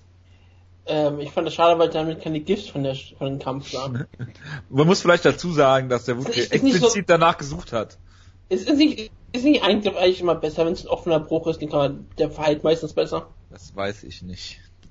Aber wir haben auch noch gar nicht darüber gesprochen, dass der zukünftige Featherweight-Contender Shinzo Mashida sein Bellator-Debüt gefeiert hat und gewonnen hat. Ach stimmt, das hatte ich ganz vergessen. Ja, er hat gewonnen, das ist hervorragend. Ja, Und herzlich. der, Das ja, ist- das die ist halt- Zukunft das- ist, das ist, die Zukunft ist Mashida. Das ist Das halt ist ja mit Machida, seinen, ja. mit seinen 38 Jahren oder wie alt er auch immer ist. 39. Ja, äh, das sind halt, das sind halt so typische Scott Coker Ansetzungen. Hey, der Typ heißt Machida, lass den mal gegen irgendwen bucken. Wann kommt denn. Chili Njukwani zurück? Ich hoffe bald, ich hoffe bald. Also wie auch immer, es war halt ein enttäuschender Kampf in, in jeder Hinsicht eigentlich. Natürlich schade, gute Besserung an Pitbull. Und ähm, Benson Henderson hat jetzt in beiden äh, Bellator-Kämpfen, sagen wir mal, nicht unbedingt überzeugt, aber hey, so ist es halt. Er kriegt jetzt einen Kampf, natürlich um den Titel gegen Michael Chandler im November. Das ist natürlich eine wunderbare Ansetzung, da freut man sich drauf und das sollte man sich dann auch angucken, wenn es soweit ist. Der kriegt mehr Geld. Das ist äh, vermutlich richtig, ja. Mutmaßlich, als in der Und- UFC. Wer noch sein Debüt feiert, der wirklich interessantes Talent für viele Leute ist, war Joey Davis. 22 Jahre jung, hat da eine unbesiegte NCAA-Karriere hingelegt, aber 133 zu 0 war er. Ja. Und hatte jetzt sein Debüt gefeiert bei Bellator gegen Keith Cutthroat, der auch noch keinen Kampf hatte in seiner Karriere. Er hat zwar scheinbar in der dritten Runde brutalst gegast, aber hat trotzdem den Kampf gewonnen. Und das ist ja was zählt. Ich meine, das ist sein erster Kampf gewesen. Mal schauen, was die Zukunft da für ihn bringt. Auf jeden Fall ist ein ziemlich starker Ringer, wie man gesagt hat. Ich meine, wenn du unbesiegt in der, NCAA antrittst, dann bist du ein ziemlich guter Ringer. Äh, Notre Dame war ja ähm, im College, deswegen werden wir sehen, was er in seiner NBA-Karriere zeigen kann.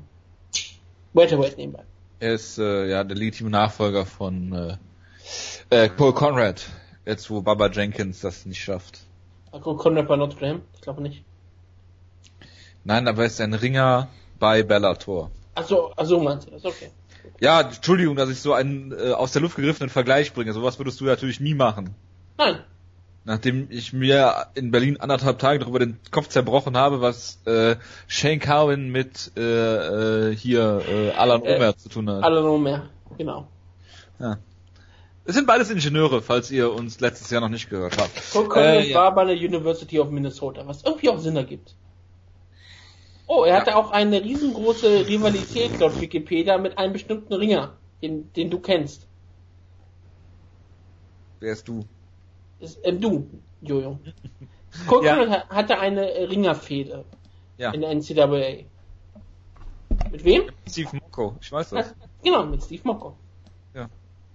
Das ist aber auch bekannt, ja.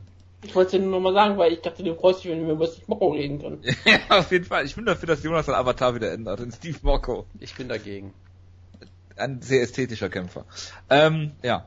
Äh, äh, die einzig zweite Neuigkeit außer Roy McDonald, die ich mir diese Woche hier aufgeschrieben habe, ist, dass Cowboy Cerrone seinen Vertrag mit der UFC verlängert hat. Ja, das Ach, ich Kämpfe, ne? Bei dem hätte, ja genau, bei dem hätte ich mir eigentlich auch vorstellen können, dass der für Bellator interessant ist, auch weil er so viele Werbepartner hat. Naja, Bellator macht zu wenig Shows für ihn, glaube ich. Das geht einfach nicht. Das kann natürlich sein, er kann natürlich nicht bei jeder Bellator-Show auftreten. Er Außerdem, außerdem ist es nicht gut, wenn Shows in Casinos stattfinden, glaube ich. das wäre aber ein geiles Gimmick eigentlich, wenn Donald Cerrone einfach bei jeder einzelnen Bellator-Show dann antreten müsste. Ich meine, er tritt zwar in Las Vegas an, aber ich glaube, wenn er so neue Casinos irgendwie äh, hier in äh, Connecticut kennenlernt, das ist nicht so gut für Cowboys Cerrone. Tja. Und kannst du dir mal Dave Busters vorstellen? Ich glaube eher nicht. Zwei Kampfankündigungen Wonderboy gegen Woodley haben wir schon drüber gesprochen und äh, wahrscheinlich Main Event in Belfast wird Gunnar Nelson gegen Stun, Stun Gun Don Jung Kim. Das ist ein richtig schöner Ansatz natürlich. Ja, aber für Da Main freut Event ist sich Nordirland. Nicht wenig, ne? Und mir fällt natürlich mindestens eine weitere Kampfansetzung noch so spontan ein. Ja, bitte. Das ist natürlich ein Traumkampf von mir, Arnold Allen gegen Mirza Bektic in äh, Manchester, ist es, glaube ich, ne? Ja, Das ist ein wunderbarer Kampf, da freue ich mich. drauf. stimmt. Arnold Allen habe ich schon interviewt. Double A. Das ist korrekt. Und ich habe damit zugesehen. per Spinebuster.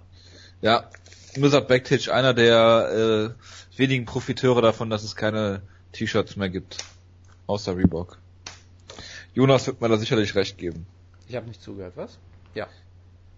Ja, ich äh, schicke dir gleich eine Aufklärung äh, dessen. Ja, UFC. Ganz kurz, sollen wir jetzt noch drüber spekulieren, wann John Jones zurückkommt? Weil da gab es ja auch so ein paar Gerüchte immer wieder. Nein. Okay, gut. Schade. UFC Hamburg, Jonas. UFC Hamburg, war da was? Ach, da, da war ja was, stimmt. Du hast eine- äh, viel zu viel geschrieben darüber, habe ich Wir haben gehört. Serientäter. ich habe Ja, ja, ich äh, wollte das gleich machen. Und du darfst auch anfangen mit Alowski gegen Banett. Also ganz kurz, ich habe zu viel geschrieben, ich habe zu viel drüber nachgedacht und ich werde gleich zu viel drüber reden. Das, Können wir äh, erstmal Over-Under machen? Ja, bitte. Wir können Over-Under gerne machen. Weil das machen, wir immer vor Serientäter. Deswegen Over-Under, Jonas. Das ist deine Aufgabe. Ach stimmt, Over Under, ja, ich habe gerade das mit Serientäter verwechselt. Moment. Äh, ja. Kein Problem. Ja. Das ist gutes Radio. Ja, ja, ich habe es natürlich jetzt gerade wieder zugemacht hier alles. Deshalb, äh, Das macht ja nichts. Genau, ich habe Ach, herrlich. es ist. September, ich habe vier Fragen, weil ich keinen Bock hatte, mir eine fünfte auszudenken. Das ist ein Ähm, legitimer Grund, wie ich finde. ja. Ist auch völlig verständlich. Ich habe, ich habe eine UFC Hamburg Frage, deshalb fange ich mit der nicht an. sondern Entschuldigung, ich lese gerade, ich lese gerade ein Mr. Backtitch T-Shirt, was Felix Sturm trägt. Äh, ja. sehr gut. Äh, Bosnian Born, American Assembled. Ja. also, Das ist doch das harmloseste, was draufsteht, Das ja. ist so wie, wie früher das Kurt Angle Shirt. Amer American by Birth, Angry by Choice. Wutke, ich habe eine Frage für dich. Wie viel Uhr ist es? 18.52 Uhr.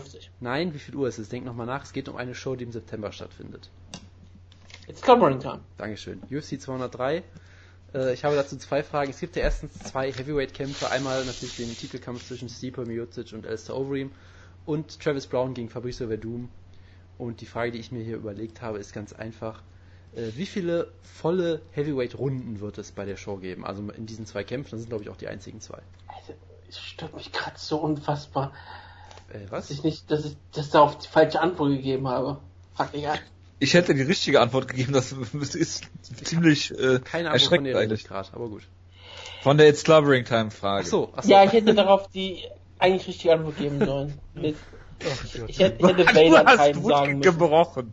Ich hätte, ich, hätte sowas, ich hätte sowas von Vader Time sagen müssen. Und das ist, regt mich jetzt gerade echt total auf. Ja. Ich war eben gerade kurz davor, ob wir das einfach nochmal neu tapen können. Aber nein. Nein, das ist real. Nein, das, Gut, wir sind live. Wir sind live to tape. Das ist. Das ist mein Versagen. Das ist meine Schande. Ja. Okay, was war die Frage? Ich habe überhaupt nicht mehr zugehört. Wie viele Heavyweight-Runden ist bei Wutke, 203? Wutke, ich habe eine Frage an dich. Ja. Was für eine Uhrzeit ist jetzt eigentlich gerade? 18.54 Uhr. Gut. Dann beantworte mal die Frage, bitte. Gut, dass wir darüber gesprochen haben. Wutke Äh. ist ja. Wir haben zwei Heavyweight-Kämpfe, das ist, sagen wir, wie viele Runden es gibt. Was ist das Over-Under davon? Zwei? Ach ja, stimmt, habe ich noch gar nicht erwähnt. Ich habe mal, Nein. drei- ich habe mal 3,5 gemacht. Ähm, over, aber der Main Event geht fünf Runden. Sehr gut. Ach du Scheiße. Ah, Verdum gegen äh, Brown ging letztes Mal schon über die Distanz, deswegen Korrekt. ich glaube auch over. Korrekt. Das war halt auch so meine Überlegung, ob der Kampf über die Distanz geht, aber ich könnte mir halt im Titelkampf auch einen Finish in der ersten Runde für beide eigentlich gut vorstellen. Ja, Overeem geht nicht über Distanz. Gar keinen Nee, Fall. das ist klar, aber äh, es reicht ja dann schon, wenn es über eine Runde geht, in dem Fall, wenn Verdum über Decision geht. Von daher, ich, ich bin mal riskant, ich sag mal Under, komm, scheiß drauf. So, dann noch eine Frage. Wutke, wie viel Uhr ist jetzt eigentlich gerade? 18.55 Uhr jetzt Gut, schon wieder. Mickey Ja? Gall kämpft bei UFC 203 gegen CM Punk und ich habe hier die Frage, wie viele vollendete Kampfminuten wird es geben? Over Under, over Under 1,5. Ja, es wird so lang gehen, wie CM Punk es möchte. Ich meine, irgendwann wird der Ringrichter sagen, go home, und dann wird CM Punk sagen, okay, Also- wird ihn also- auf die, also wird du- ihn schultern und ihn ins Gesicht tre- Du, äh, du denkst, kicken. dass äh, CM Punk an seine guten alten Tage anknüpft, unter ihn Rotten und einen 90 Minuten Time Limit Draw gegen, gegen Mickey Gold zeigt oder was? Wäre das möglich, ja, und dann ähm, er gewinnt, indem er auf den Käfig klettert, Mickey Gore mit hochzieht und ihn dann am Pedigree verpasst. Verstehe. Ein Pepsi-Plunge, habe ich gehört, nennt man das. Genau. Ha! Guck mal. Ich habe gehört, es Pepsi gibt einen von uns, der so eine E-Mail-Adresse hat, die auf Pepsi, Pepsi Plan äh, sich bezieht. Genau. Ähm, wie viele Kampfminuten geht er? Ich will gleich das Over-Under, ich überlege gerade, geht der Kampf in die... Ich glaube, der geht, der Ja. geht über die erste Runde. Okay, Und dann, dann dann, endet es ein, dann ist es ein relativ deutliches Over. Nein, und dann endet, und dann endet, ich, wenn ich ganz ehrlich bin, ich glaube, der geht über die erste Runde, dann endet er sehr, sehr schnell, da beide total gegast sind. Und dann entscheidet halt, ähm, wer das größere Herz hat. Und CM Punk hat bei WrestleMania gegen Undertaker gekämpft. Und meine- CM Punk ist Pro ja, Wrestler. also hat, Herausforderungen also, also, also du, du möchtest sagen, weil CM Punk ein Professional Wrestler ist, hat er ein vergrößertes Herz oder was? Ja, gerade CM Punk, der ja. sehr viel dieser Probleme hatte Natürlich. und sehr viel Sachen sich reingespritzt hat in seinen Körper, meistens un, un, ungekürztes straight direkt in die Venen. Das ist nicht gut. Jojo, ich was sage, sagst du denn? CM Punk gewinnt nach, ähm, also angefangen in sechs Minuten. Ich bin gerade einfach nur froh, dass ich die nächsten beiden Wochen nicht da bin. ähm, ja. Also also, angefangen gesagt, over under, also wenn es in die zweite Minute geht, also über eine Minute geht, dann wäre es over, ne? Ähm, das ist jetzt eine gute Frage. Ich habe es jetzt bei 1,5 gelegt. Also wenn es quasi über, über 90 Sekunden geht, würde das theoretisch Ach, schon 90 passen, Sekunden, okay. Boah, 90 Sekunden können verdammt lang sein, ne? Ich schreibe es nochmal zur Kla Klarifizierung dazu. Also über 90 Sekunden. So. Ich sage, das, was, wie lange hat der Kampf Mickey Gall gedauert gegen? Äh, der äh, hat und der war unter einer Minute vorbei, glaube ich. 50 Sekunden oder irgendwie sowas, glaube ich, meine ich. So lange hält CM Punk dann nicht durch. Dann hält er keine 90 Sekunden durch. So lange kann er nicht weglaufen. Ähm, ich sage Under. Ich schließe mich einfach mal an, ich sage auch Under, äh, 1,30er Quote übrigens auf Mickey Gall, ne? Ja, ich glaube, ich ich, glaube, es hier im Punk schafft es in unter 90 Sekunden disqualifiziert zu werden. Würdest du unseren Zuhörerinnen raten, Wetten abzuschließen? Wir haben keine Zuhörerin, deshalb kann ich diese Frage nicht beantworten. So. Übrigens, äh, 45 Sekunden ging das Debüt von, äh, Ja. von ihm nur. Gut, also, er also doppelt doppelt, gesagt. genau, doppelt. So, und Ja, aber er kämpfte gegen einen Reporter, nicht gegen einen Pro-Wrestler. Ja, ich weiß nicht. Ja, was- ich würde dem Reporter jetzt- mehr zutrauen, ne? aber Wie auch immer. UFC Fight Night, ich glaube es ist 96, ist, wir sind zurück in Brasilien, das heißt es gibt viele Mismatches tendenziell äh, und viele Kämpfe, die man vielleicht so nicht bucken sollte, aber gut. Brasilianer untereinander Ähm, kämpfen ja auch nicht. Ich habe jetzt einfach mal das genommen, was ich für die Main Card halte. Das heißt, ich habe einfach die Top 6 Kämpfe aktuell genommen. Das kann natürlich sein, dass sich dann auch vieles ändert, aber also mir ist nichts anderes eingefallen. Ähm, und die Frage Benennen die ist, Kämpfe doch gleich mal. ja, ich bin dabei. Die Frage ist, wie viele Okay. TKOs gibt es oder KOs oder was auch immer? Ähm, wir haben das Debüt von Chris Cyborg, also nicht das Debüt, das, den zweiten Kampf von Chris Cyborg gegen eine Gegnerin, die niemand kennt. Wir haben äh, Roy Nelson gegen Also, Silver. Äh, ja, das Ja, dürfte auch Lock. ein Lock sein. Dann haben wir äh, Felipe äh, Nova gegen Hen Brau, was natürlich auch ein Lock sein Lock. dürfte, weil Anderson Silva gewinnt meistens per TKO. Aha. Dann haben wir äh, Paul Felder gegen Francisco Trinaldo, was eigentlich auch ein Lock ist, weil Paul Felder knockt jeden aus, außer halt, wenn nicht. Lock für Tra- Ähm, Francisco Trinaldo. Dann haben wir Thiago Santos gegen Eric Spicely, heißt er, glaube ich. Und wir Ja. haben Godofredo Pepe, gegen wen ist scheißegal, gegen irgendjemanden. Mike Della Torre. Und äh, tendenziell gibt es hier, glaube ich, sehr viel Potenzial für TKOs. Ich habe Over. ich habe es einfach Egal mal, wie das Over-Under ist, ich sage Over. äh, das, das Over-Under ist 7,5 natürlich. Nee, Moment. Ähm, Over. äh, Ich habe es einfach mal konservativ bei 3,5 gesetzt. Ähm, und Jojo, äh, kann man einfach für dich Over eintragen, ja? Ja, bitte. Gut. Es ist nebenbei 95, 95, okay. Von mir ist auch das. wenn auf diese Ab wenn auf die Abkürzung Wert legst. Okay, Christiane Justino kämpft gegen Lina Landsberg, der Schwester von Mike Landsberg natürlich, Stimmt, ja. den ähm, Off the Record ähm, Moderator, guter Freund von Jay Sun. Ich tippe, äh, was waren die Kämpfe? Cyborg, Nelson, Barau. Ich tippe einfach mal auf Under, weil es werden viele Finishes geben, aber es können Submissions dazwischen kommen. Deswegen tippe ich lieber mal auf Under. Genau, und ich, ich äh, schließe mich an, ich sage auch an, ich sage natürlich, Cyborg kriegt einen Knockout, Ron Nelson kriegt einen Knockout, Barao Nova denke ich eher Decision oder Submission, Felder, Trinaldo denke ich auch eher Decision, Santos wird äh, Eric Spicy vermutlich ausnocken. Und dann gibt's halt noch Godofredo Pepe. Und da ist halt die einzige Frage natürlich nur, gewinnt er durch Wie Flying wird er Knee? ausgenockt? Gewinnt er durch Flying Knee oder durch Flying Triangle? Und ich denke, diesmal wird's ein Flying Triangle sein, deshalb ist es Under. Ganz klare Sache. Kämpft gegen El Kukui, ne? Äh, ist das so? Ja. Das ist auch der Nickname von Mike de la Torre. Verstehe. Gut. Und ich tippe auf Felipe Nova per ähm, Guillotine-Choke gegen Hennen Barau und er wird die Karriere von Hennen Barau in der UFC beenden. Äh, gut. Und dann haben wir die letzte Over-Under-Frage. UFC Hamburg. Es gibt fünf Kämpfer auf der Karte, die Deutschland repräsentieren. Äh, muss ich die jetzt nochmal aufzählen? Weiß ich nicht. Ähm, Ja, die Frage ist, wo Peter Sobotta zuzählt. äh, Ja, das wollte ich auch Jamaika gerade fragen. natürlich. Jamaika. Aber äh, offiziell. Dann, dann gibt es also Jim Warlock gegen Yassin Ayari, ja, das ist Nick Hein gegen Tae Yong Bang Ja. und das war's. Das war. Ja, merkt, dass du bei Apology bist. ja, hier Stanio gibt's noch und es gibt Martin Buschkampf und Ist die offiziell Deutsche? Ähm, ich glaube schon. Hat er einen deutschen Pass? Der ist, äh, der ist aus, Also er kämpft auch immer bestimmt für er Deutschland, ist ne? äh, vor, ich glaube, in der Kindheit irgendwie aus Syrien hierher gekommen oder irgendwie sowas. Okay. Okay, dann habe ich, äh, dann nehme ich Jaris dann natürlich an, logischerweise. und ich bin natürlich äh, Post. Nationalität. gegen Christian Colombo es ist dann der dritte Kampf. Okay. So, die Frage ist, wie viel deutsche Siege wird es geben? Ich habe es jetzt mal bei Over Under äh, 3,5 äh, gemacht. Das passt nicht, Wutke hat nur drei deutsche Kämpfer auf seiner Karte. Ja, dann, dann das stimmt aber bei Wutke irgendwas nicht. Ich habe es jetzt mal auf äh, Over Under 3,5 gesetzt und äh, von mir aus Also Gründen- du ziehst Peter Sobotta als Deutschen jetzt. ja, Ja, natürlich. So, und wenn jemand die genau korrekten Leute nennt, kann man von mir aus noch einen Bonuspunkt rausgeben. Dann haben wir, dann haben wir quasi fünf Over-Under-Fragen. Soll ich mal anfangen? Also. Mm, Ja. Nein, du machst das So. letzte, weil du machst, du machst schon Nein, sehr viel bei den Previews dann. Ah, Ja, dann gut, okay. Also ich tippe auf ähm, Judo Jim Ballhead. Ich tippe auf Nick Hein. Ich tippe auf Peter Sobotta und ich tippe auf Jaris Daniel. Ich tippe also drei Du hast Siege. Martin Buschkampf Das vergessen. waren vier, glaube ich, gerade. Stimmt, egal. Buschkamp ist auf der Liste. Den, den habe ich komplett übersehen. Das tut mir leid. Den habe ich wirklich übersehen. Ich habe nicht weit genug runtergescrollt. Ähm, das tut mir ernsthaft leid. Ähm, ich tippe auf Martin Buschkamp. Also du tippst Was? auf alle Deutsche, oder was? Nein, ich Nein. tippe auf alle Deutschen bis auf Wow. Ballhead. Achso, du tippst auf alle Deutsche bis auf... Ja, okay. Also bis auf den Judo Jim Wallet. Ich. Ja, ich tippe stimmt, einfach auf Judo Judo Jim Jim Wallet. Ich weiß nicht warum, ich tippe einfach auf Judo Jim Wallet. Sehr gut. Weil ich den Namen so gerne Das sage. ist ja schon Judo 120. Jim Wallet. Gut. Das ist Nummer 1 Deutschlands gegen die Nummer 1 ähm, Großbritanniens. Jojo, bitte. Judo Jim Wallhead ist zwar erst 32 Jahre alt, aber gefühlt ist er, glaube ich, Mitte 80.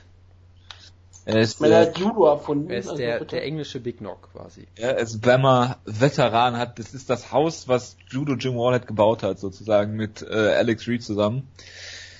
Ähm, ich glaube nicht, dass er sich gegen Yassin äh, Ayari durchsetzen kann, der wirklich ein sehr, sehr guter Kämpfer ist und der auch zu Recht in der UFC ist. Deshalb sage ich hier Ayari.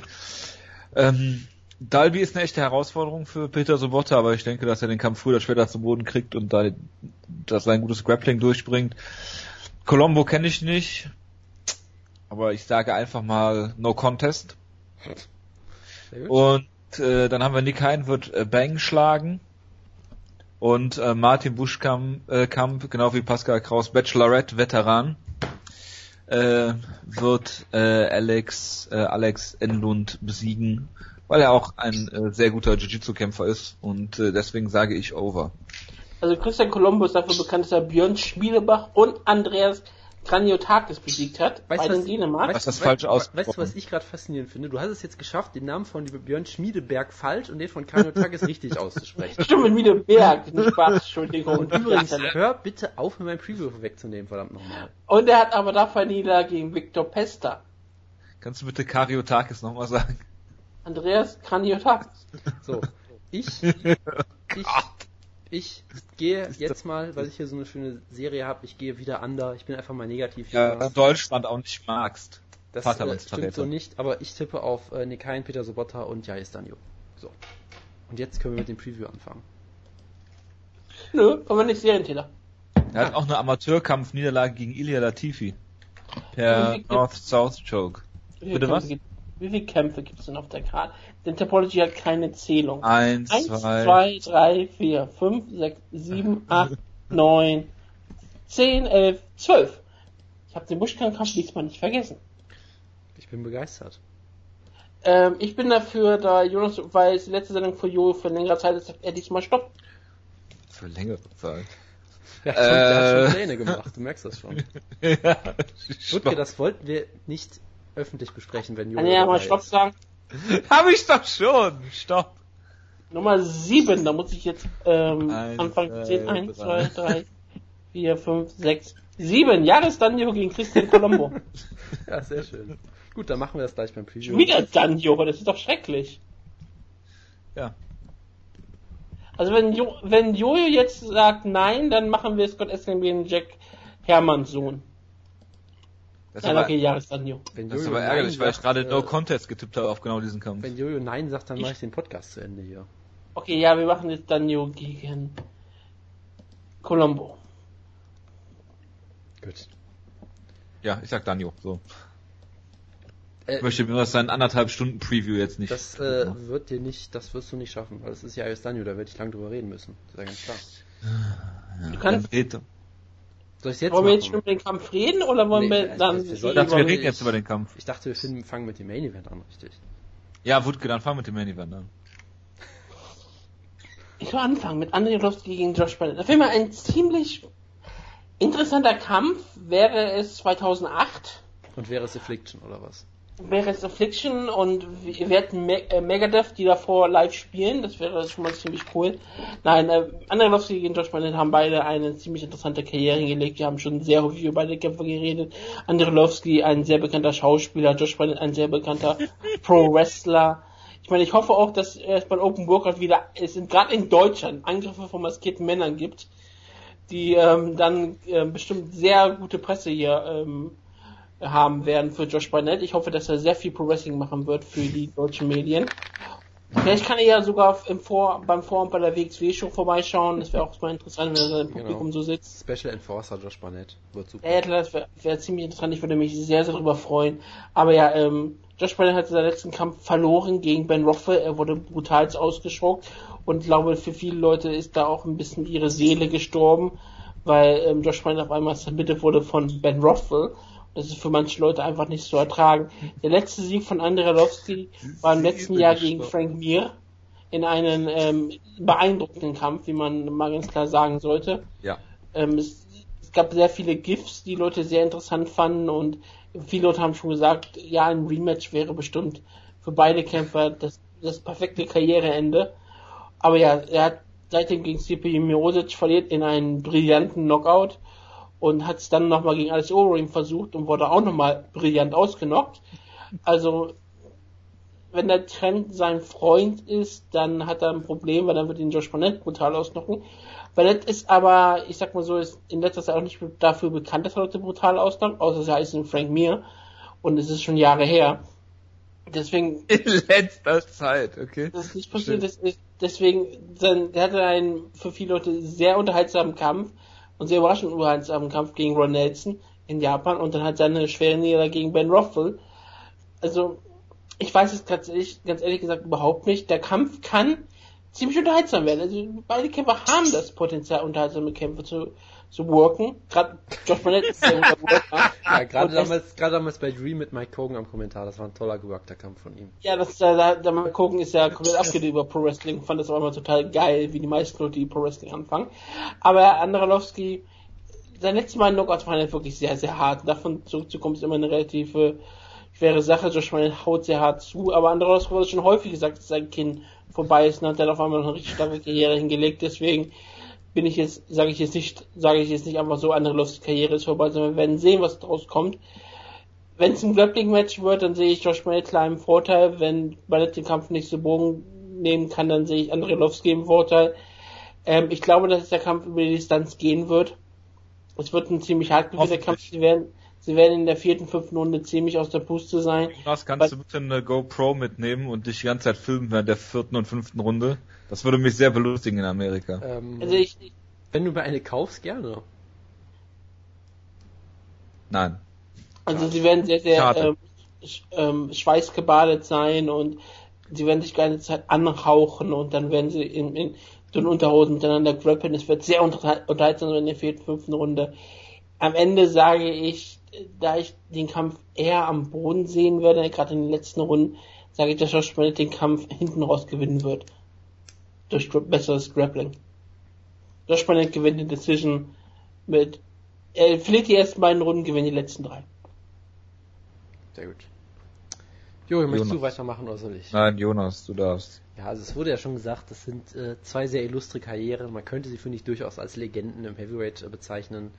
Zwei Männer, die schon unfassbar lang aktiv sind. Ich meine, wir haben gerade darüber geredet, wie lange Condit schon aktiv ist. Da muss man sich mal überlegen, dass beide UFC-Debüt gemacht haben. Ja, 2000 war es, glaube ich. Ähm, das ist schon abenteuerlich, dass sie beide immer noch, ja, Top 10 vermutlich, Top 15 auf jeden Fall sind, was für sie spricht, vielleicht auch gegen das Heavyweight. Das ist sicherlich so eine Mischung aus beidem, aber gut. Ähm, und es ist ja durchaus ein interessanter Kampf, wie ich finde. Also auf dem Papier spricht halt schon einiges, finde ich, für Barnett, der ähm, ja, er wirkt auf jeden Fall noch weniger angeschlagen, sag ich mal. Er hat in seiner Karriere nicht so viel, auf jeden Fall nicht so viel Schaden genommen wie Arlovski. Er wirkt auch noch ziemlich frisch in seiner letzter Zeit, habe ich das Gefühl. Und gerade seit seinem Comeback in die UFC hat er sich ja auch durchaus relativ rar gemacht eigentlich. Also er hat ja jetzt auch nicht so viele Kämpfe gezeigt. Er hat eine lange Auszeit genommen äh, nach seinem schweren K.O. gegen Terrence Brown, hat dann mal eben in, in Metamoris aufgemischt und da wieder gezeigt, was er für ein verdammt guter Grappler ist. Ähm, und jetzt zuletzt, ja gut, gegen, also gegen Rothwell getappt werden ist halt schon, sagen wir mal vorsichtig gesagt, merkwürdig. Ja, gegen Rothwell zu verlieren ist die eine Sache, dann auch gegen ihn getappt zu werden ist schon, es ist schon bizarr irgendwie, aber naja gut. Würdest du den Kampf und Rematch gerne bei Metamoris sehen? Äh, auf jeden Fall natürlich. Aber das Problem ist natürlich, das Problem ist natürlich, dass Metamoris ihre, ihre Grappler nicht bezahlt, deshalb wird das glaube ich nicht passieren. Stimmt. Ähm, davor hat der Roy Nelson über fünf Runden klar besiegt in einem Kampf, der kein Fight of the Year war, um das mal festzuhalten. Ähm, Ähm, was ist mit Grappling Underground, wie das. Ding heißt? Äh, ja, von mir aus gerne. So. Ähm, ja, und was soll über Barnett sagen kannst, er ist natürlich vor allem ein Grappler, er ist ein Catch-Wrestler, ja, er wird hier wieder zeigen, dass Pro Wrestling das Stärkste auf dem Planeten ist. Er wird Antonio, er wird Antonio Inoki glücklich machen. Er würde sicherlich gerne auch mit Antonio Inoki äh, Merchandise wie einer schönen Tasse oder sowas rauskommen. Natürlich Barnett eben kein BJJ-Grappler, sondern halt so ein Catch-Wrestler, der natürlich auch einen eigenen Stil geht, auf den ist, glaube ich, auch schwierig, sich vorzubereiten. Er macht halt alles ein bisschen anders, äh, hat andere ha- hat andere Submissions zu einem gewissen Punkt. Ist natürlich trotzdem viel ähnlich, aber ich glaube, die Art und Weise, seine Mentalität, das ist schon immer so ein bisschen anders. Äh, wie er Gegner am Boden. Ist halt halt Wrestler. Auch, er ist halt gerade auch dafür bekannt, dass er Gegner halt wunderbar zermürbt. Ich meine, das ist ja dieses typische, dass er dich zu Boden nimmt.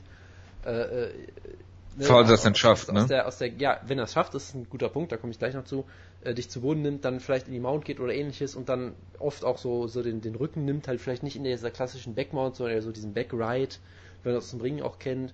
Ja Ähm, klar, und dann der Head in Arm Choke Und- und, und, dann äh, Figure 4 und- und, ja. Genau, und sich so mit seinem ganzen Gewicht auf dich lehnt. Der ist halt sehr gut darin, glaube ich, Gegner zu zermürben am Boden, äh, benutzt seinen Ground and Pound auch ziemlich gut und dann, ja, hast, hat halt wunderbare Submission wie den Side Choke natürlich, ja, kein, Ja.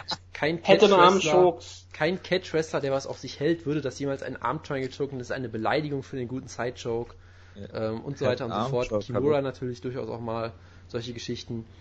Äh, Leglocks durchaus auch gerne, wobei er Ja, andere Wristlock bitte schon. Wristlock. Natürlich, Double Wristlock natürlich, das ist natürlich äh, Ja. ganz, ganz großes Ja, ja, Sakrileg, Shinya Aoki never die. Genau, äh, und natürlich auch schöne Leglocks, wobei ja Andrei Arlovski auch für seine großartigen Sambo-Leglocks bekannt ist, weil er, glaube ich, einmal einen gezeigt Ja. hat in seiner Karriere. ähm, Ja, also ich finde diese, eigentlich sollten sie die Strikeforce-Kommentatoren hierfür nochmal verpflichten.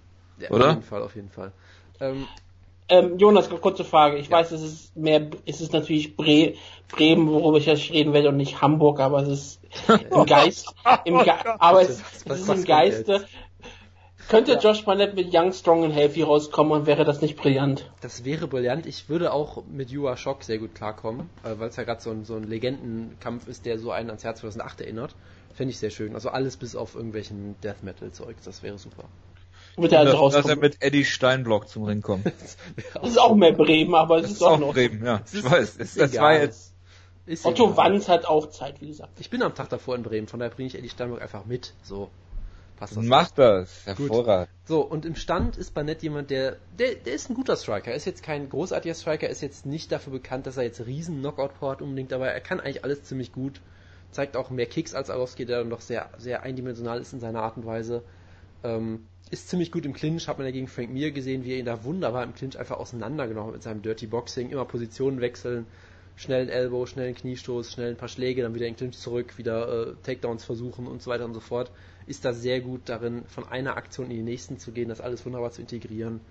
Ähm, aber es ist halt, das Striking ist halt für ihn größtenteils halt ein Mittel zum Zweck, um wirklich nach vorne zu gehen, Druck zu machen und in den Clinch zu kommen.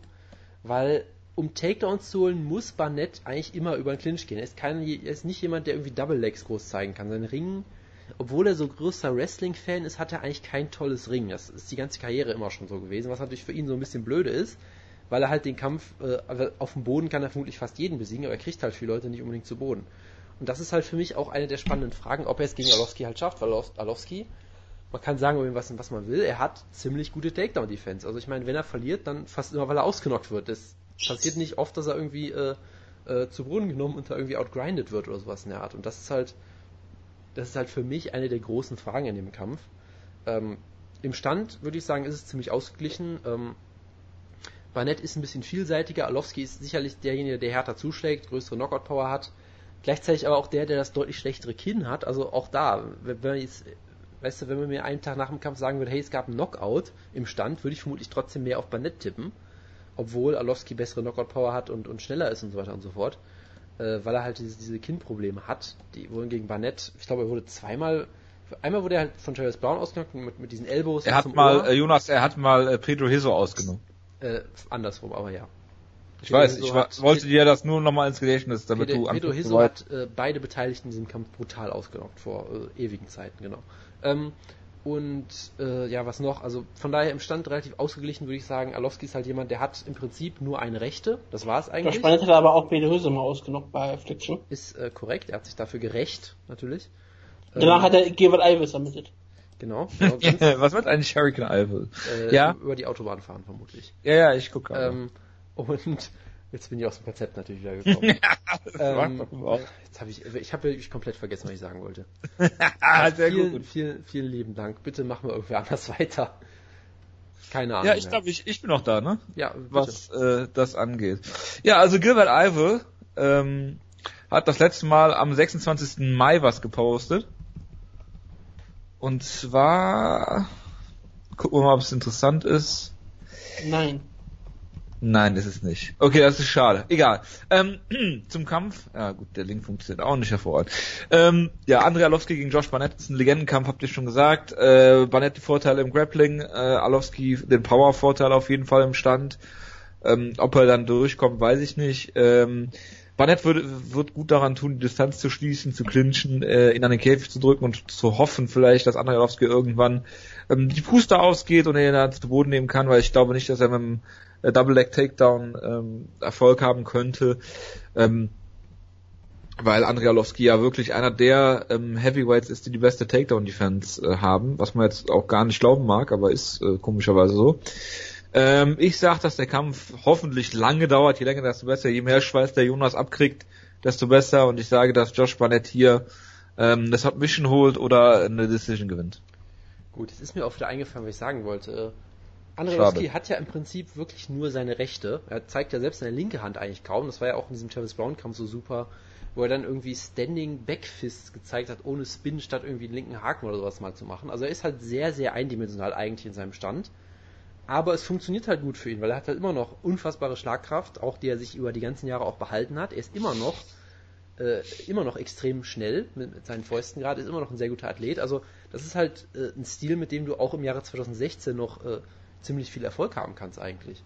Und von daher äh, durchaus gefährlich. Ähm, ist halt immer schwierig, Alowski zu beurteilen, weil er wurde halt jetzt wieder, ich meine, er hatte diesen Run, wo Leute gesagt haben, oh, er kann sich jetzt einen Title Shot verdienen.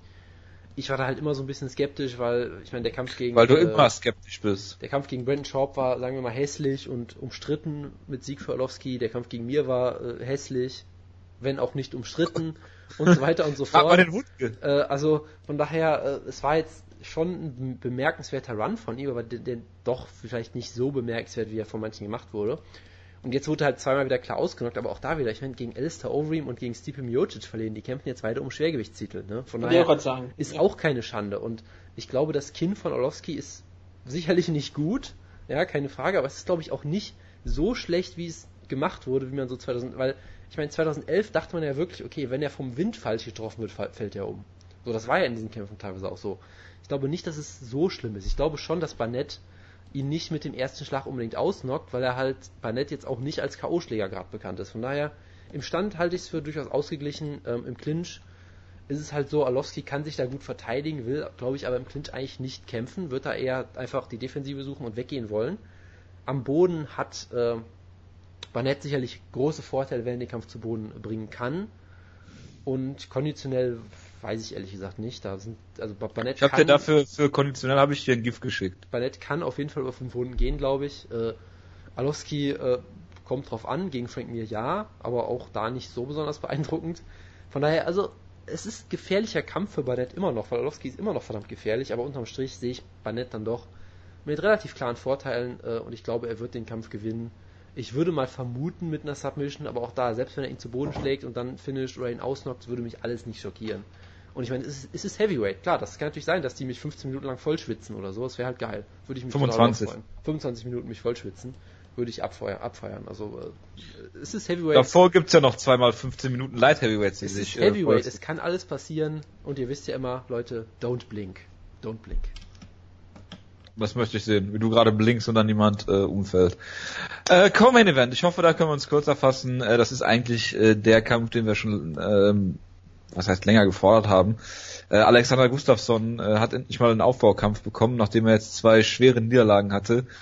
Äh, gegen äh, Rumble Johnson, gegen äh, Cormier, davor gegen Jones verloren, diesen knappen Kampf und dazwischen eigentlich nur äh, Jimmy Manowar ähm, besiegen können, finishen können. Und das ist natürlich äh, schlecht, wenn du drei und vier in deinen letzten äh, äh, drei, äh, eins und drei in deinen letzten vier Kämpfen bist. Und äh, gut, äh, man muss natürlich sehen, gegen wen.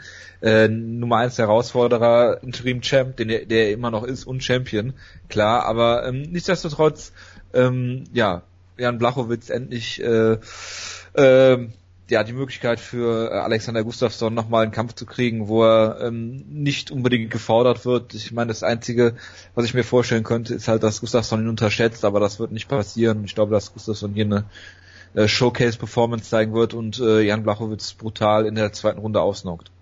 Ja, also du hast es eigentlich gut zusammengefasst. Es ist, es ist ein Aufbaukampf. Auf dem Papier ist es ein äh, dankbares Matchup für Gustafsson, würde ich sagen. Ähm, die einzige Sache, die man halt sagen kann, man kann über die Psyche des Kämpfers reden. Das tun wir natürlich Nein. bei Schlagkraft nicht. Deshalb werde ich das natürlich ausführlich äh, machen. Nein, also die eine Sache, die du halt sagen kannst, Gustafsson hat halt gesagt, dass äh, ihm die Motivation fehlt, dass er es schwierig findet, aktuell zurückzukehren und so weiter und so fort. Er hat nie von einem Karriereende oder sowas gesprochen, aber es klang halt schon so, dass er äh, mental doch auch angeschlagen ist. Äh, weil ich meine, es war natürlich eine schwierige Zeit. Ich meine, gegen John Jones haben ihn manche Leute vorne gesehen, wie ich weiterhin sagen würde, zu Unrecht, aber gut. Jonas, ähm, ganz kurz, ja. eine Frage. Kannst du mir bitte die Frage stellen, would you knock the fuck him out? Ich, ich werde es versuchen, ja, natürlich. Äh, legendäre UFC Berlin, äh, das war keine Pressefrage, sondern eine Fanfrage, glaube ich leider. Ja, genau, ich bin, ich bin schon sehr gespannt. Ich bin schon sehr gespannt, was Matt Hughes für Fragen bekommt. Sehr gespannt. Ja. Von dir vor allem. Oder auch Neil Magny, solche Fragen wie, wer bist du oder irgendwie sowas. wird, wird, wird, ganz toll, wird ganz toll. Ähm, und ähm, nee, also dann eigentlich war ja da, da eigentlich das Ansehen von Gustafsson durch den John Jones Kampf ja eigentlich nur noch gestiegen. Alle wollten das Rematch haben, ist nie dazu gekommen, weil Gustafsson verloren hat, natürlich auch, weil John Jones äh, so einiges verloren hat außerhalb des Käfigs. Ähm, was denn? Dann der, na, das werde ich jetzt, da werde ich jetzt nicht weiter drauf eingehen. Der, der, Ach, Rum, der Rumble Johnson Kampf, holt so weit aus. Er hat die Fassung verloren, sagen wir es mal so. Können wir das so hm. sagen? Gut, die Kontenance verloren, was, was, auch immer er verloren hat. Ähm, dann der Gustafsson-Kampf natürlich, ich vor Ort. Das war halt ein sehr denkwürdiges Erlebnis, wie diese Halle um 5 Uhr komplett ausrastet für Gustafsson. Der riesen, Gustafsson-Kampf. Riesen Superstar-Performance. Und äh, er wird dann komplett zerstört von Rumble Johnson. Natürlich auch keine Schande gegen Rumble Johnson zu verlieren. Und wenn du gegen Rumble Johnson verlierst, wirst du halt brutal ausgenockt so. Kampf gegen Cormier auch wieder so ähnlich wie der Jones-Kampf. Eigentlich einer der besten Kämpfe des Jahres. Unfassbar eng, total packend und am Ende verliert er dann doch relativ klar. Und es ist mental, glaube ich, eine echt schwierige Zeit für ihn gewesen. Und jetzt wird es halt sich sehen. Ich, ich denke schon, dass er erfolgreich zurückkommt, weil auf dem Papier kann er wirklich alles besser als Blachowitz im Prinzip. Ja, Blachowitz ist auch ein Striker, auch ein guter Striker auf jeden Fall, aber jemand, der äh, er ist halt so ein bisschen so ein Sniper, habe ich mal das Gefühl. Er geht kein besonders hohes Tempo, er wird auch oft äh, durchaus müde.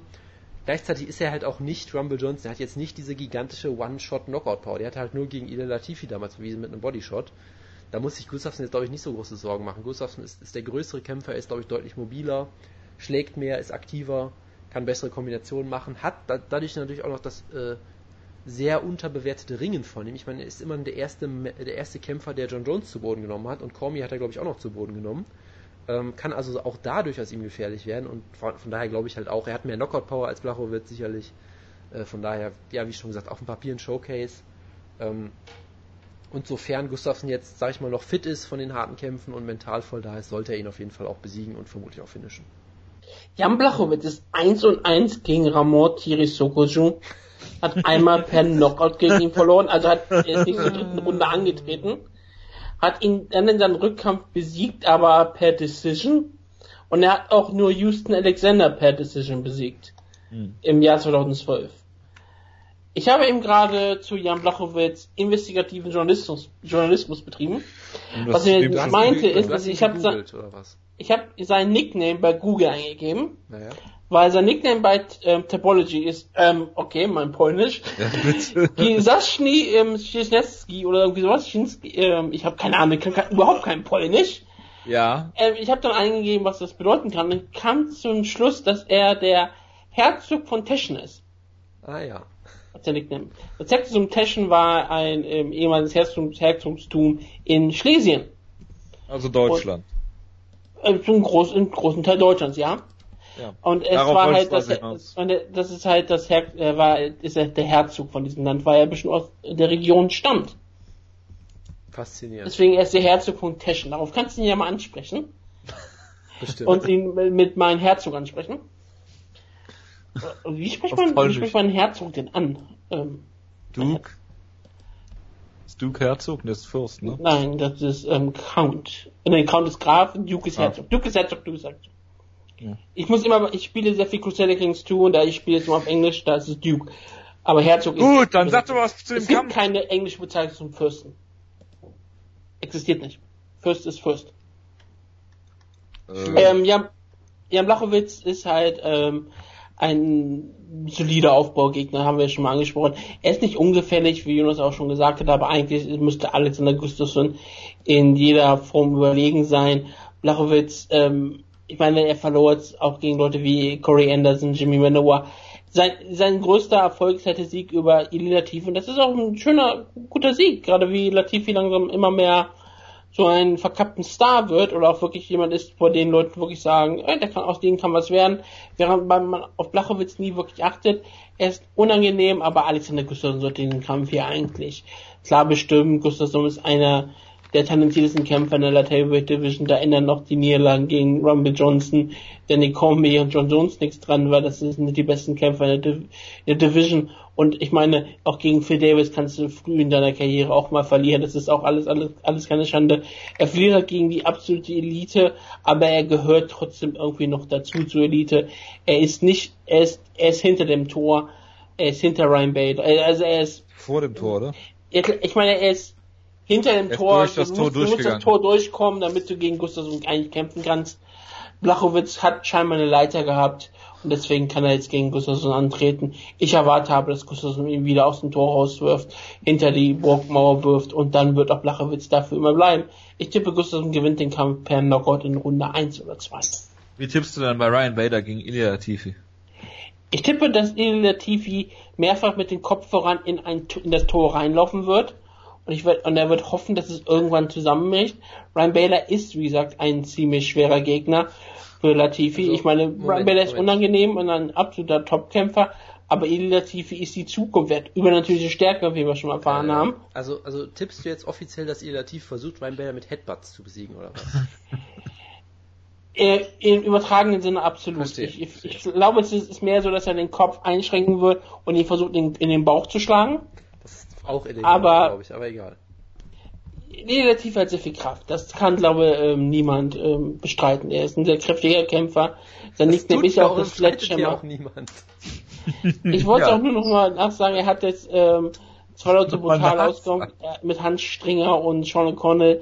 Er hatte einen ziemlich soliden Kampf gegen Gian Velante, einen der Lieblingskämpfer in diesem Podcast, und das sind eigentlich zwei Lieblingskämpfer in diesem Podcast. Ilya Tifi ist immer einer der beliebtesten Facebook-Kämpfer bei UFC Deutschland. Immer wenn sie was über ihn posten, dann gibt es sehr viele Albaner, die sich sehr darüber freuen, dass über ihn gepostet wird. Und ich glaube, ähm, das ist hier ein wirklich richtig starker Test. Ich meine, dafür ist Ryan Bader da. Ryan Bader ist das Tor. Wir wollen schauen, ob Latifi vielleicht gut genug ist, dass er vielleicht auch drüber hinwegklettern kann, dass er vielleicht sagen kann, ja, Moment, Moment. ich Muss kann alles damit durchgehen oder kann man auch drüber klettern? Das wäre ja eher so das Tor. Ja, ich meine, Blachowitz hat gezeigt, klettert, dass man drüber klettern kann. Ich meine, Ryan Bader kann nicht überall sein. Da ist halt, er ist halt, die, ist halt das Tor. Er ist nicht, er ist nicht ähm, die Mauer. Also, wer, wer ist denn die Mauer? Gibt's eine Mauer oder kann man einfach um, um das Tor drumherum gehen? Weil wer ist Ja, er relativ- sagt doch, man kann drüber klettern. Sieh doch den Blachowitz an. Der kämpft gegen Alexander Gustafsson, obwohl er eigentlich durch das Tor schreiten möchte. Aber weil er keinen Kampf gegen Ryan Bader genommen Aber- hat, hat sich einfach eine Leiter aber- genommen und es war relativ einfach. Kurze Frage, warum stellt sich dann überhaupt irgendjemand vor das Tor, weil man auch drumherum gehen kann oder drüber klettern? Weil Ilya Latifi nicht besonders intelligent ist, scheinbar. Wutke, ich habe noch andere Oder Fragen. weil er ein Äh, Statement haben möchte. Verstehe. Ja? Ich habe ich habe eine Frage an dich, Wutke. Verstehe. ja. Warum gehst du bei Jan Blachowitz auf den Kampfrekord ein und nicht bei Ilya Latifi, der äh, seinen ersten MMA-Kampf, äh, Pro Profikampf gegen Blagoj Ivanov hatte, der in einem No-Contest, äh, Rig Broke endete. Ähm, daraufhin hat er einen Amateurkampf gehabt, der eigentlich ein äh, Profikampf sein sollte gegen Christian Colombo, ähm, den er per North-South Choke gewonnen hat und dann in Stockholm noch gegen äh, Tatsuya Misono gekämpft hat. Und verloren. Der Fischersohn, Ja. ja. also bitte. Und dann hat er in, in Sharkfights gegen Emanuel Newton gekämpft und verloren. bei Horwich gegen Rochold 2. Das ist allerdings Okay. Jake Rochold, So nicht viel Jared Rochold. Das ist Horwick und nicht Horwich. Wutke, was ist dein Tipp eigentlich? Hast du schon einen Tipp abgegeben? Wenn ich Horwich sage, wollte ist ich das gerade eigentlich so. dazu kommen. Aber wie gesagt, Ilya Latifi ist ein interessantes Talent. Aber Ryan Bader ist ein sehr, sehr äh, erfahrener und unangenehmer Gegner. Ich halte immer noch relativ viel von Ryan Bader. Ich wäre nicht schockiert, wenn Latifi in den Kampf gewinnt. Ich wäre absolut nicht schockiert. Aber eigentlich glaube ich mehr auf Ryan Bader. Ich glaube, Ryan Bader stoppt die Latifi Express, den Latifi Hype Train und er muss zurück nach Malmö. Ich sage, ähm, Ryan Bader gewinnt per Decision. Gut, ich, ich mache es vielleicht mal ganz kurz. Ich Danke. habe, äh, ich habe ja auch ein ausführliches Preview geschrieben, was äh, ich glaube morgen online kommt oder so. Äh, und da habe ich mich dann sehr auf Wutke-Niveau begeben und sehr viel über Tore und Ballrock und solche Sachen philosophiert. Das äh, kann man sich dann bei Genüge, zu Genüge durchlesen. Das werde ich jetzt hier vielleicht nicht machen. Ähm, aber äh, generell ist es halt ein interessanter Kampf durchaus. Ilya Latifi ist halt dafür bekannt, dass er unfassbare Kraft hat. Sowohl in seinen Fäusten auch, als auch was sein Ringen angeht und so weiter. Selbst am Boden ist er jemand, der, da hast du echt das Gefühl, wenn er eine Submission ansetzt, dass er dir den Arm fast ausreißen will oder sowas. Ähm, und er ist natürlich auch ein solider Kämpfer. Man hat halt schon gesehen, er ist jetzt nicht der beste technische Striker, er ist vermutlich nicht der beste Grappler technisch und so weiter und so fort, aber er kann halt viel mit seiner, mit seiner reinen Physis äh, wettmachen. Und ob das gegen Ryan Bader klappt, ist halt so eine Frage, weil Ryan Bader sollte auf jeden Fall der bessere Ringer sein, sollte bestimmen können, wo der Kampf stattfindet. Ähm, ich glaube, er ist auch der technisch bessere Striker mittlerweile. Also hier der äh, K1 Bader ist vielleicht jetzt auch ein bisschen übertrieben, aber er hat, glaube ich, durchaus Verbesserungen gemacht und hat auch mehr Kicks gezeigt, ist ein bisschen vielseitiger geworden, hat jetzt nicht nur noch seine Rechte, mit der er Leute versucht auszunocken. Er ist mittlerweile eigentlich ein ziemlich solider Striker geworden. Äh, die große Chance, die Latifi halt hat, ist, glaube ich, dass er Bader halt hart erwischt, früh und ihn ausnockt oder zu Boden schlägt und dann submittet oder sowas. Weil das hat man ja gesehen, äh, da ist Ryan Bader durchaus anfällig für. Sei es gegen Glover Teixeira, sei es gegen Tito Ortiz damals, ja, das ist natürlich legendär. Äh, also man kann, man kann Ryan Bader treffen und er fällt dann durchaus mal um, gerne. So. Er ist defensiv manchmal ein bisschen, bisschen offen, er ist nicht immer noch kein perfekter Striker oder sowas in der Art. Das heißt, da hat Latifi eine Chance, wenn er über seine große Kraft kommt. Ich glaube, dafür muss er halt wirklich, ja, wie, wie eine Dampflok in den Kampf halt auch starten und sofort Druck aufbauen gegen Bader, sonst wird es, glaube ich, echt schwierig für ihn. Sonst könnte ich mir gut vorstellen, dass Bader ihn halt immer wieder zu Boden nimmt und halt Du wolltest es Kickbox-Duell kurz gewinnt. Und das äh, habe ich damit gemacht und Ryan Bader gewinnt den Kampf. Jonas, du hast noch eine sehr gute geopolitische äh, Diskussion im äh, Chat gerade verpasst. Da kann ich dich nur darauf hinweisen, dass dir das mal durchzulesen. Ich sage, Ryan Dwayne Bader wird hier gewinnen, wie er möchte. Big Van Bader. Ja. Äh, rupp, kommen wir zum Opener der Maincard. Wutke, Topology ist falsch. Nick Hein gegen äh, Tae Yun Bang und äh, ja, ich mach sie mal kurz. Äh, Bang äh, reiht jetzt hier Niederlage, äh, Sieg, Niederlage aneinander und da er Leo Kanz besiegt hat und Jonas ganz hibbelig geworden ist, während die Wettquoten hoch und runter gegangen sind während dieses Kampfs und äh, MMA Twitter explodiert ist, äh, denke ich, dass hier Nick Hein den äh, Bang Train stoppen wird Nick Hein trainiert schon im Garten seiner Eltern in Elsdorf mit einem Trainingspartner, habe ich gesehen, auf Facebook ähm, äh, und äh, FaceTimed oder Skyped mit äh, Anthony Hardong. Also ich meine, was soll da schiefgehen? Er hat mal wieder das Camp gewechselt, Nick Hein. Und äh, ich finde es schade, dass ich, aktuell? Äh, in äh, bei äh, Hardong und King Kevin Casey in LA war für die Vorbereitung dieses Kampfes. Ah, okay. Und der war davor in Phuket hier bei äh, Roger Huerta zweimal, zweimal oder dreimal und da, nee, zwei Camps hat er da glaube ich gemacht. Davor war in Deutschland bei Rainer Prang und davor war beim Garib in Kalk. Äh, kannst du mal Eddie Steinblock zu fragen. Ähm, ich sag, ähm, und er hat mit Norin Asri ne, natürlich trainiert auch noch, ne? Alles klar. Ähm, ich sage, Nick Hein gewinnt hier und ich hoffe, dass Nick Hein mal, äh, was in der UFC noch nicht gelungen ist, einen Finish holt. Anaheim wollte mal ein großer YouTube-Star werden, hatte dann noch angekündigt, jede Woche eine neue Te eine Technik vorzustellen und sowas hat er noch gemacht. Technik der Woche war mal der Uppercut Hook und einmal das Ausweichen. Das ist aber jetzt schon acht Monate her. Seitdem hat er noch mal ganz selten ein, zwei Videos gepostet. Er hat zwei Blogs zu Hamburg gemacht, die vor einem Monat waren, aber es ist nicht wirklich mehr aktiv auf YouTube. Es hat scheinbar nicht ihn wirklich so viel geholfen oder was gebracht. Und äh, sehr wichtig, wenn jemand einen Friseur aus der Umgebung Eisdorf, Bergheim, Kerpen kennt, der montags Haare schneidet, dann wendet euch bitte vertrauensvoll an. weißt du, was das Schlimme ist? Ich kenne einen. Ja, bitte wende dich vertrauensvoll an Nick Hein. Schnell. Im Kerpen, aber ich weiß nicht, ob der im Urlaub ist. Es ist dringend, wende dich schnell an Nick Hein. Er braucht deine Hilfe. Er müsste sich einen Bundesadler in die Haare machen. Das ist dringend. Da war eine Awkward Pause genau richtig. Ja, ich sag auch nicht in welche Haare. Nick Hein auf jeden Fall hier, ähm, wunderbarer Kämpfer. Wir mögen ihn alle total gerne, sympathisches Kerlchen, guten Interviews. Macht immer tolle Postfight ähm, ähm, Interviews, die äh, das MH Twitter immer total explodieren lassen. Manche Leute, die er besiegt, werden seine Schwager, dann Schwager von ihm. Ich hoffe, das ist auch mit Yuzuki Kazuya passiert. Ich glaube, er hat noch ein paar Schwestern, die er irgendwie verteilen kann. Das ist so, das sind alles so politische Hochzeiten wie zu Hochzeiten des Fürstentum Teschen, äh, des Herzogtums Teschen. Deswegen ähm, ist er halt noch sehr bekannt für, er ist ein Medienprofi, der Sergeant, und ich halte ihn auch hier für einen besseren Kämpfer als Tae Jung Bang. Ich meine, wer gegen John Tuck verliert, hat gegen Nick Hein keine Chance. Und daran halte ich mich einfach mal fest und ich sage, Nick Hein gewinnt hier per ähm, Per Decision, weil das ist kein, kein Gewinn immer per Decision. Jonas, bevor du jetzt äh, anfängst, habe ich eine Frage an dich. Ja, bitte. Denkst du, dass, oder weißt du, ob Nick Hein der Kämpfer ist, den du bisher am häufigsten live gesehen hast?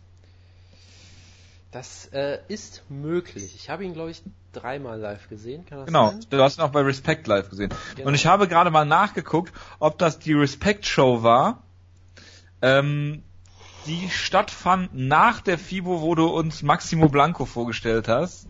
War es aber nicht, war ein Jahr Nein, später. Es war, es war, ich, ich habe ihn, habe ich, ich habe ihn mit Wutke auch einmal zusammen gesehen, glaube ich. Vielleicht habe ich ihn sogar zweimal bei Respect gesehen. Ich weiß es gerade gar nicht. Respekt. Ja, ja. Also es ist, es ist schon hervorragend. Nee, Wuppertal, also, Herne, Essen. Zum, zum Kampf mal. Ähm, man sollte denken, es wäre auch eher kein Aufbaukampf, aber es ist schon, es könnte ein Showcase-Kampf für Nick Hein sein. Das ist, glaube ich, Es ist so nicht John Tuck. Es ist so ein bisschen, nee, das ist es nicht. Es ist äh, ein, eine machbare Aufgabe auf jeden Fall. Ja, ich meine, Theo Beng ist halt jemand, der ist, ist schon ein Journeyman, würde ich sagen. Er hat jetzt einen 19-8 Rekord, hat irgendwie es seit langer Zeit nicht geschafft, eine Siegesserie aufzubauen. Ähm, und was man über ihn sagen muss, er ist schon ein gefährlicher Striker. Er schlägt halt hart zu, sehr hart. Er läuft kompromisslos nach vorne, so und äh, zeigt wilde Schwinger. Und wenn du, wenn du davon getroffen wirst, hast du halt große Probleme, das ist klar. Äh, er ist gleichzeitig jetzt nicht als besonders toller Grappler eigentlich bekannt. Er wurde, glaube ich, bisher in jedem UFC-Kampf zu Boden genommen, sogar von John Tuck halt relativ klar auch submitted.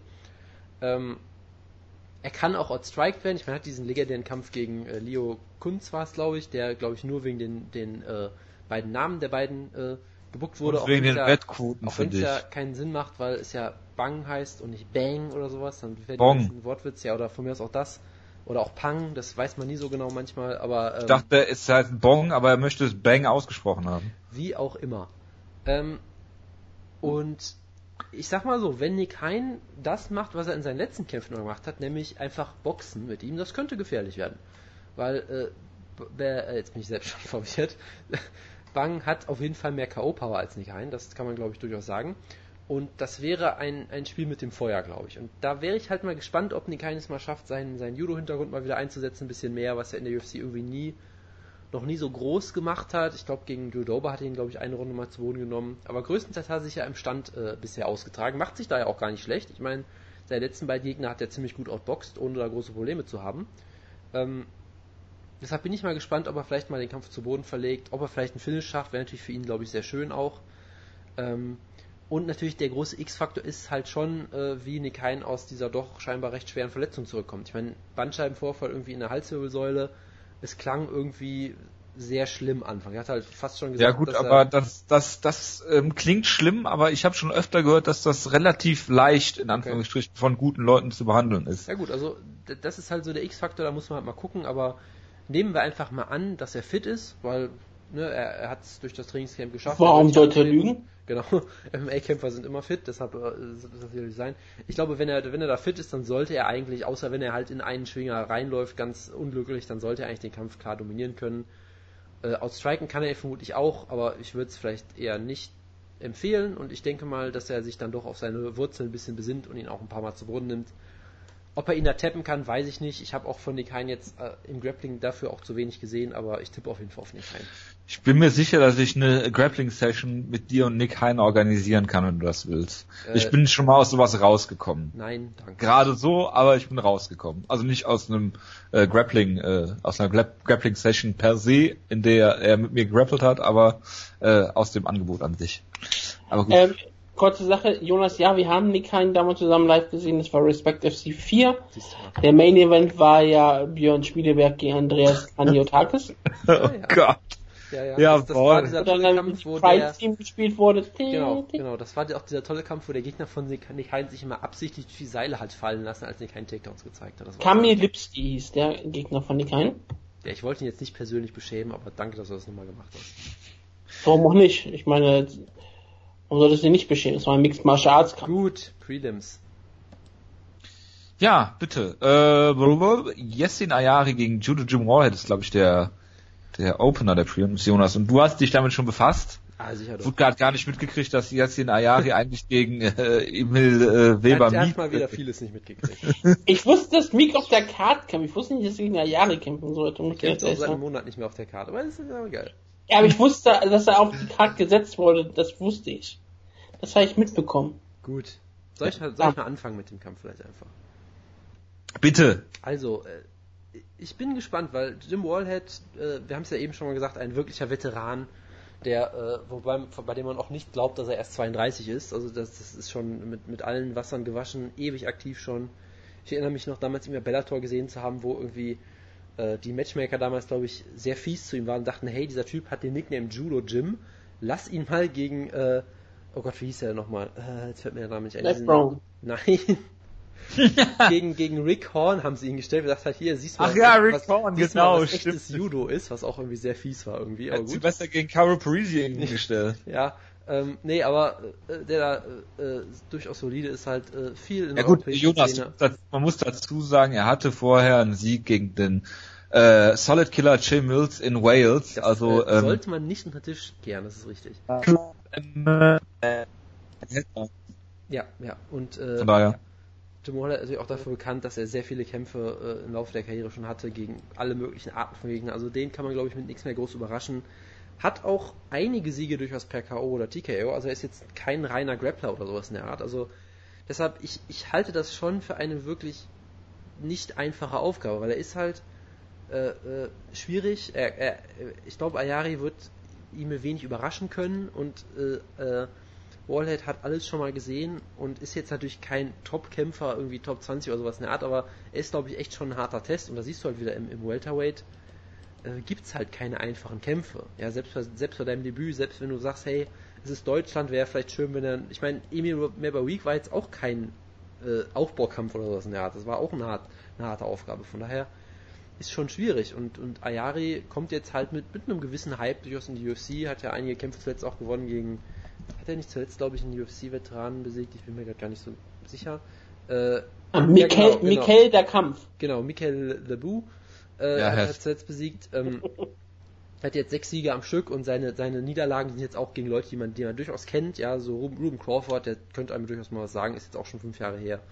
Äh, äh, Abus Magomedov, auch in der deutschen Szene ziemlich erfolgreich. Von daher äh, hat da sich äh, in der europäischen, europäischen Szene auf jeden Fall einen guten Rekord aufgebaut. Ich finde es halt immer noch ein bisschen schwierig zu beurteilen, weil es macht halt schon noch einen Unterschied, ob du jetzt bei GMC kämpfst oder bei in der UFC. Ja, nee, UFC, macht keinen Unterschied. Es beides, äh, läuft beides bei Runfighting. Alles äh, äh, viel Respekt dafür, was die da auf die Beine stellen, aber es ist halt schon mal noch ein anderes Niveau. Deshalb habe ich, äh, ich habe durchaus so gewisse Bedenken, auch halt dadurch, dass er sich halt jetzt kurzfristig auf einen neuen Gegner einstellen muss. Also ich finde, es ist schon ein richtig harter Kampf und schwierig. Ich weiß nicht, ehrlich gesagt nicht mehr, was ich beim Serientäter getippt habe. Ich glaube, ich habe auf Warhead sogar getippt. Ich müsste jetzt nachgucken. Ähm, oder bei, bei Over Under. Ähm, aber es ist, glaube ich, auf jeden Fall eine harte Aufgabe.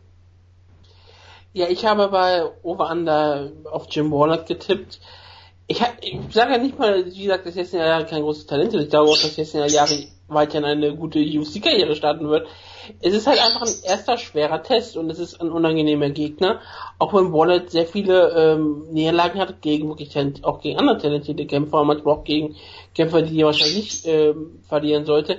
Gleichzeitig hat er aber auch einen Sieg über Matt Veach. Und ich meine, über Matt Veach haben schon sehr viele andere Leute sich teilgenommen. Es war viel klar. Und er hat auch solche Siege über Joy Villasenor oder Frank Trick. Mehrere Siege also, über Joy Villasenor. Und Che Mills. Ja, also klar, er hat zwar noch nicht einen einzigen Sieg über einen deutschen Kämpfer gehabt, der hat gegen Dennis Lieber verloren und gegen einen gewissen Peter Angerer. Deswegen ist er natürlich ein großer Vorteil für Yesenia Yari. Ja, er könnte hier 3-0 machen für, äh, für Deutschland. Das wäre auch natürlich sehr schön. Ich würde mich sehr freuen für Yari, wenn er gewinnt. Absolut. Ich bin, würde voll auf ihn, äh, voll auf ihn abfahren. Ich würde sagen, ich bin pro Ayari hier bei dem Kampf. Trotzdem bin ich erstmal ein bisschen vorsichtig habe auf Waller getippt wirklich einen Ansatz habe ich dafür nicht, außer dass ich sage, der Kampf wieder, dann ist er kurzfristig eingesprungen und es ist ein unangenehmer erster Kampfgegner, erfahrener Veteran. Während Ayari, Ayari ist gerade mal 24. Werden, werden Sie. Ich glaube, er hat eine große, er hat eine gute Zukunft in der UFC. Es ist eine der schwierigsten Divisions, die man sich vorstellen kann. Er ist ein Welterweight. Deswegen werden wir sehen, was er machen wird. Ich hoffe, es wird ein Violence-Kampf trotzdem. Das hoffen wir alle. Und ich und sehe jetzt auch, äh, die Wettquoten sind jetzt raus. Jetzt kann ich mich daran natürlich entlanghangeln. Ja, äh, Jim, Jim Wallhead ist äh, knapper Favorit, aber es ist fast, fast even money eigentlich. Also von daher. Und ich, ich denke, ähm, das, das spiegelt schon sehr gut wider. Das ist auf jeden Fall ein Kampf auf Augenhöhe. Und natürlich Ayari trainiert mit Jaris Danio und deswegen ist er ja. auf alles vorbereitet. Aber mit wem trainiert denn äh, Judo Jim Wallhead? Er trainiert beim vielleicht zweitberühmtesten englischen Camp nach Wolves Slayer. Er trainiert bei Team Roughhouse mit so illustren Leuten wie Paul Daly, Dan Hardy, ähm, Andre Winner und Nick O'Shipchak, UFC-Veteran, ja. Ähm, ja, ich habe es gerade schon gesagt und ihr natürlich auch. Ähm, Judo Jim Wallhead, den kennen die Hardcores, äh, die kennen der europäischen Szene, der hat schon alles gesehen, all, viele Gewichtsklassen ähm, durchlebt und ähm, ja, das ist auf jeden Fall eine, eine heftige ähm, Herausforderung für ähm, für Yassin Ayari, ähm, genauso wie das e- Emil Meek gewesen wäre, natürlich auf eine ganz andere Art und Weise. Aber es ist zumindest mal die Möglichkeit, sich so ein, was heißt, einen kleinen Namen zu, zu erarbeiten. Er ist dann halt auf jeden Fall, sollte er gewinnen, was ich glaube und hoffe und denke natürlich, weil ich niemals gegen einen Deutschen tippen werde in Deutschland, ähm, die Chance, ähm, halt so bei den Hardcores oder so auf der MMA-Twitter-Sphäre dann halt der Typ zu sein, der Judo Jim Wallhead in seinem ersten UFC-Kampf besiegt hat. Ähm, ich meine, äh, Judo Jim hat schon viel gesehen äh, und er hat jetzt aber auch sein UFC-Debüt und ich glaube, dass äh, äh, Yassin Ayari, diese Short-Notice-Geschichte, hat ja zumindest noch den Vorteil, dass er sich trotzdem noch einigermaßen so, ich glaube, drei, vier Wochen darauf vorbereiten konnte auf den Kampf. Jetzt nicht so gewesen, wie das bei Alan Omer letztes Jahr war, dass Arnold Allen eingesprungen ist, glaube ich, äh, eine Woche vorm Kampf oder sowas. Ähm, das war dann natürlich eine, eine ganz andere Sache. Und ich hoffe, dass es dann halt anders läuft hier für, für Yassin Ayari. Und ich glaube, dass er hier, oder hoffe, dass er äh, Judo Jim Wallhead hier eine Decision abbringt und äh, äh, ja, dass, dass äh, beide Kämpfer UFC-Debüt äh, feiern, äh, ja, äh, hoffe, dass das gut ist für Ayari, falls er Octagon Jitters haben sollte. Das weiß man ja nie. Aber gut. Sehr gut. Das soweit meine Einschätzung. Ja, dann machen wir weiter mit Peter Sobotta gegen Niklas Dalby. Äh, Wollen wir über die Nationalität von Peter Sobotta spekulieren? Oh, kann, kannst du bitte Peter Sobotta auf Heidi Selassie ansprechen? Bitte was? Ich habe keine Ahnung, was das zu bedeuten hat. Ich auch nicht. Wirklich nicht? Mir bitte. Ich meine, er tritt ja jetzt für Jamaika, damit kann er ein Rastafari hier sein. Und die Rastafari ähm, huldigen ja Haile Selassie, den ersten aus Äthiopien, als den Messias. Ah. Wisst ihr nicht? Nein. Rastafari, Nein, interessiert wisst, mich auch null. Um das, das, das schockiert mich gerade. Also, das ist ein bisschen überraschend. Er ist, für die ist Haile Selassie der Messias. Und der war halt der, ähm, ich kenne nur Haile Gebres. Der, der Kaiser von ähm, Äthiopien lange Zeit gewesen. Bis, glaube ich, in den 70ern ist er gestorben.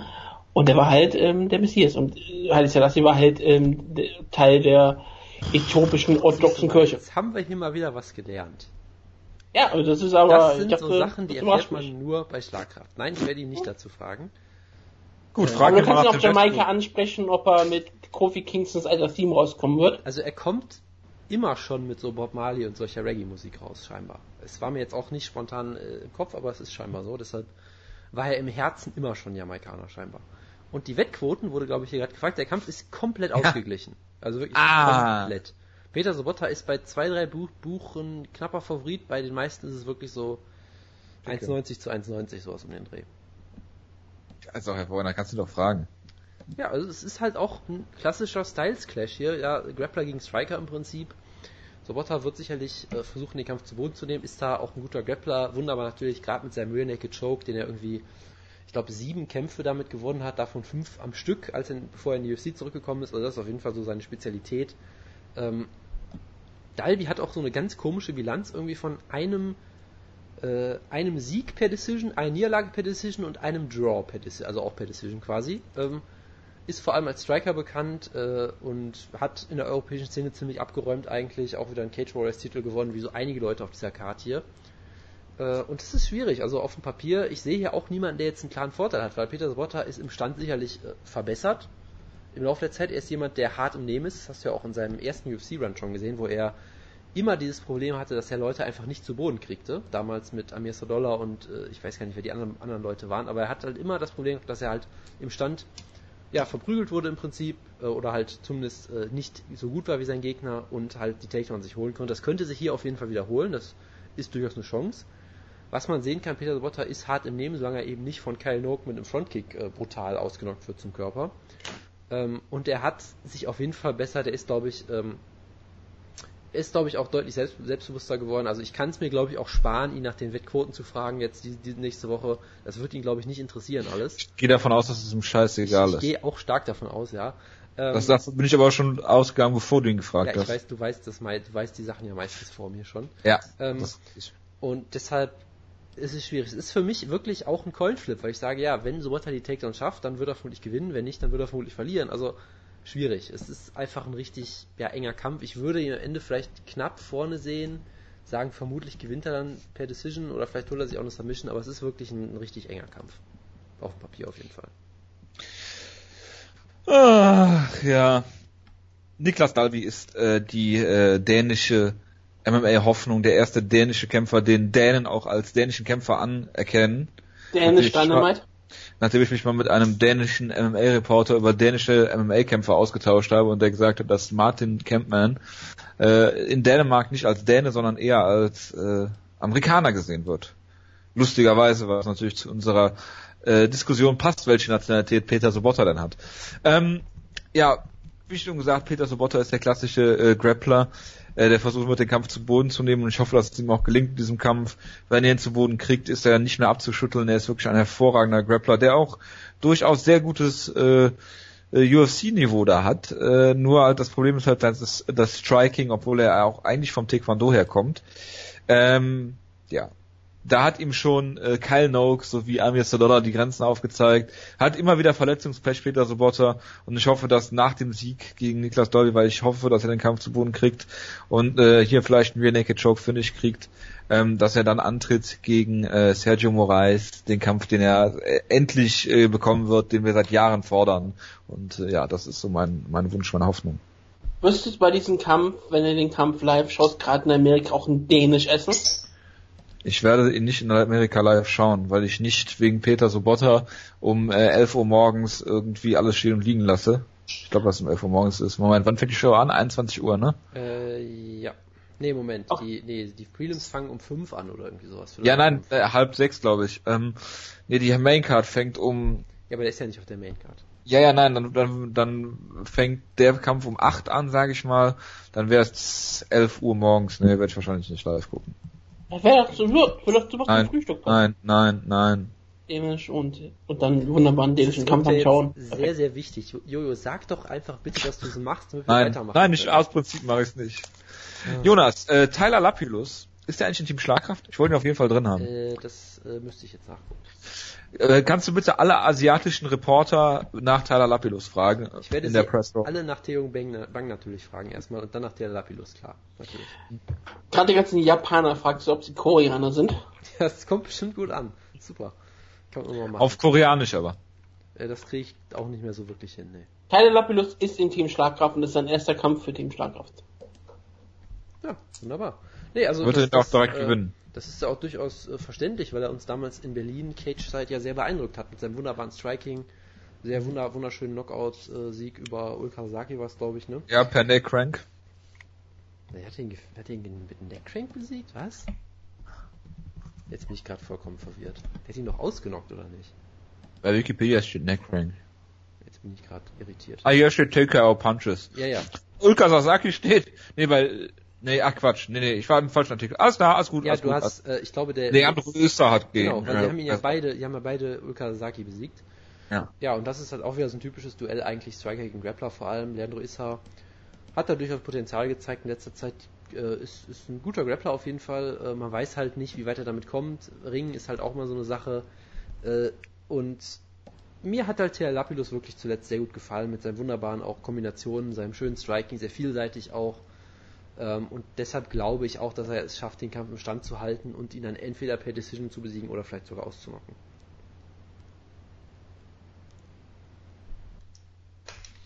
Ja, äh, ich denke das auch. Tyler Lapilus ist auf jeden Fall im Bantamweight auch physisch eine absolute Erscheinung. Er ist sehr athletisch, er ist sehr breit gebaut und ähm, er bringt vieles mit. Und ich denke auch, dass er hier einen Finish holt.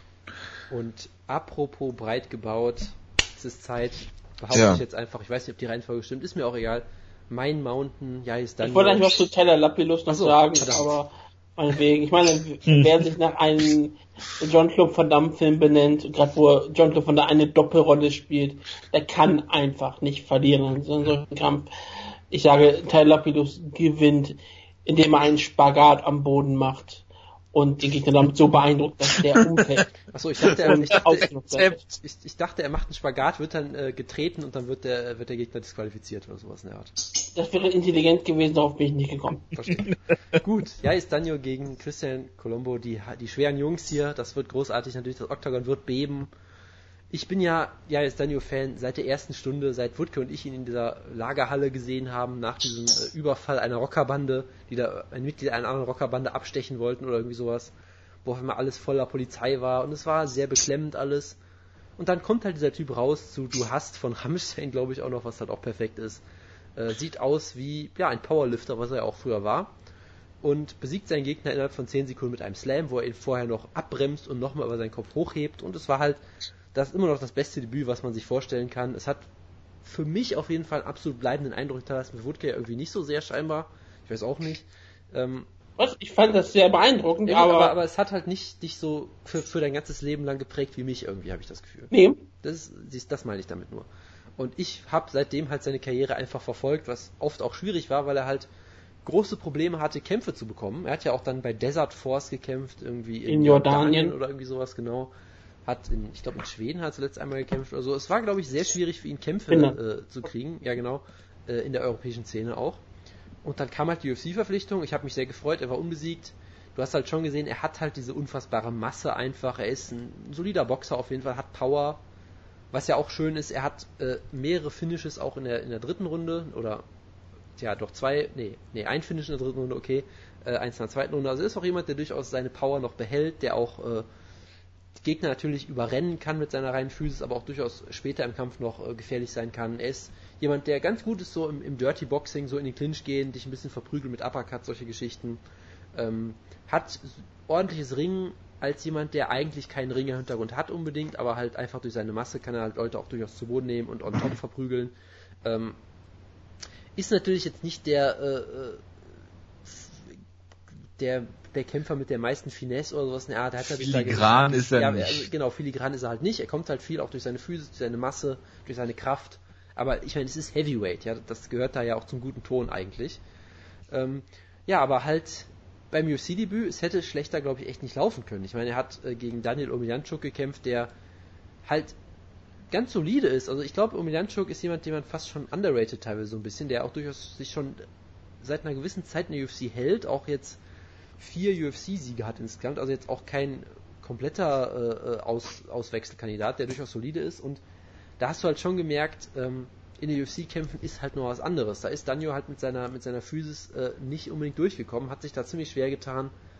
Äh, um fair zu sein, beide haben sich schwer getan. Es war halt so ein typischer Heavyweight-Kampf. Äh, es wurde sehr viel hart eingeatmet und wieder ausgeatmet. Äh, es wurde viel im Clinch gekämpft. Es gab viel, äh, ja, es war halt viel Masse im, im, im Käfig und es war nicht immer ansehnlich, aber gut. Ähm, und was dann auch noch passiert ist, Omilanchuk hat mehrere Fouls auch begangen durchaus. Ähm, und es gab halt dann diese absurde Szene, dass er ihn einen, einen Uppercut oder sowas auf die 12 verpasst hat oder irgendeinen so Schlag, der so ganz komisch tief gelandet ist.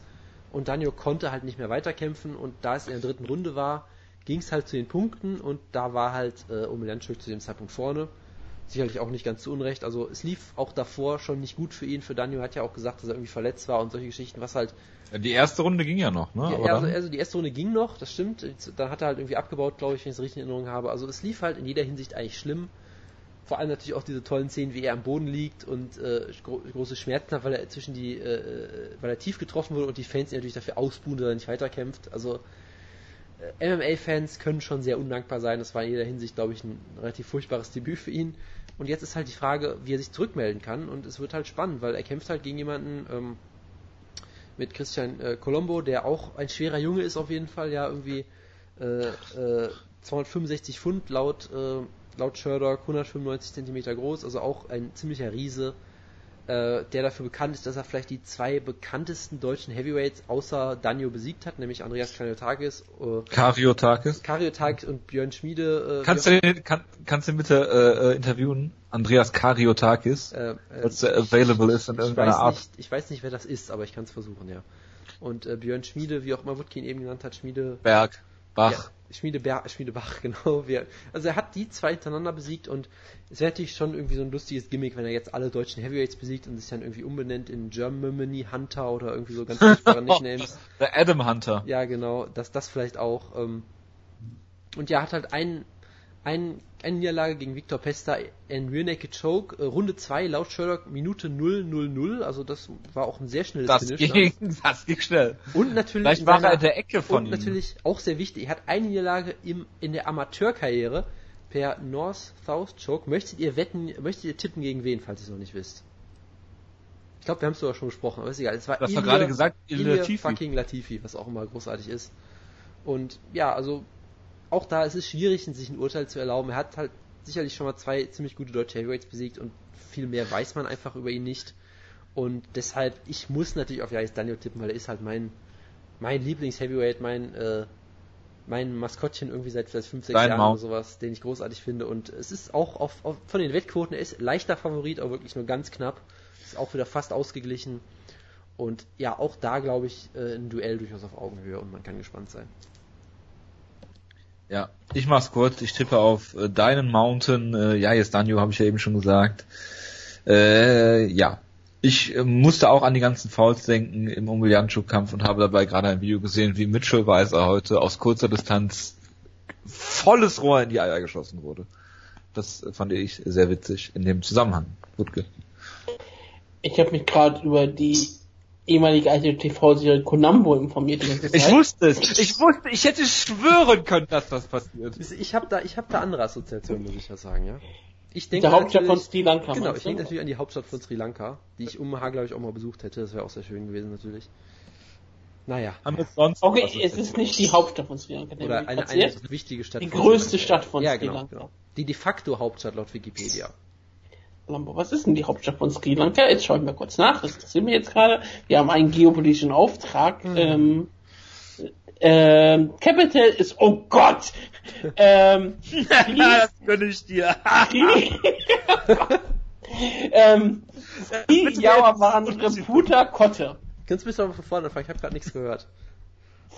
Sri Yaravan Pen, Gott, Sri Yaravaden Pedrura Kotte.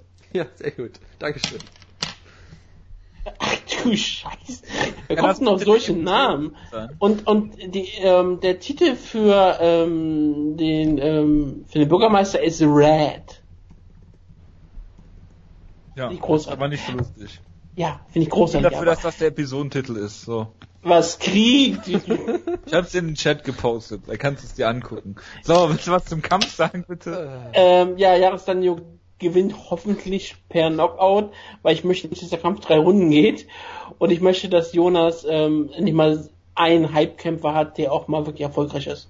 Er hat sich das irgendwann nach langer Zeit auch mal verdient. Und, und, und wenn wir, wenn wir bei Geografie sind, es gibt auch eine Stadt in Sri Lanka, die scheinbar sehr bekannt ist, Name Ke- Candy, geschrieben mit K-A-N-D-Y, so wie die Cyborg-Userin. Äh, schöne Grüße an dieser Stelle natürlich. Oder wie viele Pornodarstellerinnen. Das wollte ich jetzt, den Vergleich wollte ich jetzt nicht ziehen, aber gut. Ach. Es war, es Aber war, es ja, gekontert ist. ne, ja, wie auch immer. Scott Escom, unser Lieblingskreuzritter, gegen Jack Hermanson. Den Sohn Wirklich? des Hermanns. Ja, Ja, Ja, vielen Dank. Gut, dass du das dazu sagst. Ah, das ist großartig. Sein Nickname ist der Joker, was dann wieder sehr langweilig ist. Und er kämpft gegen Wie den sollte er denn sein? Was? Wie sollte der Nickname denn sein? Sollte es ganz klar machen, sollte ich einfach Son of Herman nennen. Ed Herman? Na, ja, das wäre sogar viel. Wer ist er denn so von Herman? Kannst du das, kannst du das nachweisen? Das nicht ist? Die Frage ist, will ich das? Jack Hermann, Hermanns Sohn, kämpfte zuletzt auch bei der Venator FC 3 Card bei Hades gegen Meek. Er gewann dort einen polnischen Kämpfer, den ich nicht aussprechen werde. Er hat auch einen Sieg über Carlos fucking Vermola. Und alleine das Zitat ist Wutke, den wohl besten Kämpfer im MMA, Schlagkraftausgabe 1. Ja, einer der äh, interessantesten und stärksten Kämpfer Tschechiens. Und ich meine, über Böhmen haben wir heute schon häufiger gesprochen. Ja. Ich glaube, der letzte Venator FC 3 Veteran, der in der UFC kämpfte, hat sein UFC-Debüt gewonnen. Das war Marvin Vettori. Und ich glaube, das ist eigentlich ein langsames, gutes Zeichen dafür. Ich hoffe, das bedeutet auch, dass Ramon Tirisogojo wieder zurück in die Ich UFC dachte, kommen ich dachte Mayhem Miller. Ja, und Luke Barnett. Die könnten alle dann zurückkommen. Paul Bontello. Äh, Jason Miller hat verloren bei, bei, bei der Tor, das ist wichtig. Aber ja, ähm, ich habe, Scott Escam ist natürlich ein beliebter Kämpfer hier, weil er irgendwie ganze zehnjährige Kinder in Kreuzritter-Outfits in die UFC halten, schleppen kann, obwohl das in Deutschland verboten ist, deswegen, äh, ich weiß gar nicht, wie das geklappt hat, aber Scott Escam hat diese Macht. Ich meine, wenn man ähm, im Orden der Kreuzritter ist, dann hast du auch bestimmt äh, Vorteile, gerade in Berlin. Und ich, ich wir werden mal sehen, ob er es auch in Hamburg schaffen wird. Es würde mich sehr freuen für seine Fans. Ich glaube, bei Jojo kamen ja gerade die Scott Escan-Fans richtig gut an, gerade in Hotels. Ja, ja, im Das- Hotel, als sie ihre Aftershow-Party bei mir im Hotel gemacht haben, in der Lobby. Bei dir im Zimmer, hoffentlich auch noch später. Nein, nein. Ich bin ihnen aber auch immer begegnet. Bei allen äh, Hotspots in Berlin waren die auch bist, immer, haben bist du ihm Fotos nicht am gemacht. Brandenburger Tor begegnet? Oder Ja, ja. Ja, ja. Sehr, sehr schön. Aber Jonas hat ja ähm, gestern noch den Vater von Jack Hermanson besucht und deswegen glaube ich auch ganz Herman? deswegen, nein, den anderen Hermann, ich glaube deswegen Den wird die Stärke Herman the German. Wird. Sti- wird, wird die Stärke von diesem Hermann in den Hermann-Sohn einziehen und er wird Scott Esken niederschlagen, der danach sich auf ein Schwert werfen wird. Ja, also es ist, äh, es ist eine interessante Ansetzung auf jeden Fall. Zwei ziemlich gute Striker. Ich meine, Scott Eskim ist bekannt dafür, dass er oft nicht unbedingt gut aussieht und dann brutal gewinnt mit wunder wunderschönen Knockouts und oft schw schwere Probleme hat davor. Äh, Hermansson ist scheinbar ein ziemlich guter Boxer, könnte, könnte ein interessantes Duell im Striking werden. Äh, auch hier, glaube ich, ziemlich ausgeglichen, wenn ich die Quoten jetzt nicht gerade eben geschlossen hätte. Äh, ja, Scott Eskim ist äh, Favorit, aber auch relativ eng. Also auch das wieder. Also was man hier schon erkennen kann, es sind nicht unbedingt die größten Namen, aber es sind schon viele sehr auf dem Papier sehr enge Duelle. Das heißt, es könnten uns einige ziemlich enge und spannende Be Begegnungen erwarten. Also wir haben jetzt hier wenig irgendwie. Auch Varus war Favorit. Wir haben hier, ja, wir haben hier wenig Squash-Matches oder sowas in der anderen Karte. Also es sollte eigentlich durchaus äh, unterhaltsame Action hier geben. Hervorragend, ich habe das Bild gefunden mit den Kreuzrittern vom Brandenburger Tor. Sehr schön. Du hast ja auch post- ständig irgendwelche Bilder von mir, auf, von, von mir und Wenderli Silver auf deinem Foto, die du mal innerhalb von 10 Sekunden abrufen kannst, sobald sie jemand erwähnt. Was ich immer sehr beunruhigend finde übrigens. Immer sehr schnell. Ja, das ist doch überhaupt kein Problem für mich. Ich, ich poste es mal eben in den Facebook-Chat, weil da habe ich schneller, dann könnt ihr euch das mal an. Wie Scott Eskams äh, Fans auf dem Pariser Platz äh, posieren. Was eine sehr schöne Alliteration ist. Während ich sage, dass Scott Escam hier den Kampf gewinnen wird äh, durch einen spektakulären Knockout mit Hilfe seiner Kreuzritterfreunde. Gut, nächster Kampf. Rustam Habilov gegen äh, Leandro Silva. Bitte. Ja. Wo, wo ich gerade gesagt habe, Nee, nein, es kommen noch zwei. Ähm, Stimmt. das ist, ich habe ja eben gesagt, es gibt viele äh, enge Ansetzungen. Das ist für mich dann doch eine relativ klare Sache, finde ich, hoffe ich, weil Rustam Habilov kam mal mit sehr großem Hype in die UFC äh, Vor allen Dingen von dir. als der dagestanische Ausnahmekämpfer mit, mit seinen wunderbaren Suplessen und so weiter und so fort. Jonas, Äh, ja, musst du bei Rustam Habilov wegen seinen Suplessen auch immer an Yusuf Sadulayev denken? äh, nein, diese Assoziation habe ich nicht, weil ich nicht weiß, wer Yusuf Sadulayev sein soll. Das existiert in meinem Soll ich- Gehirn nicht.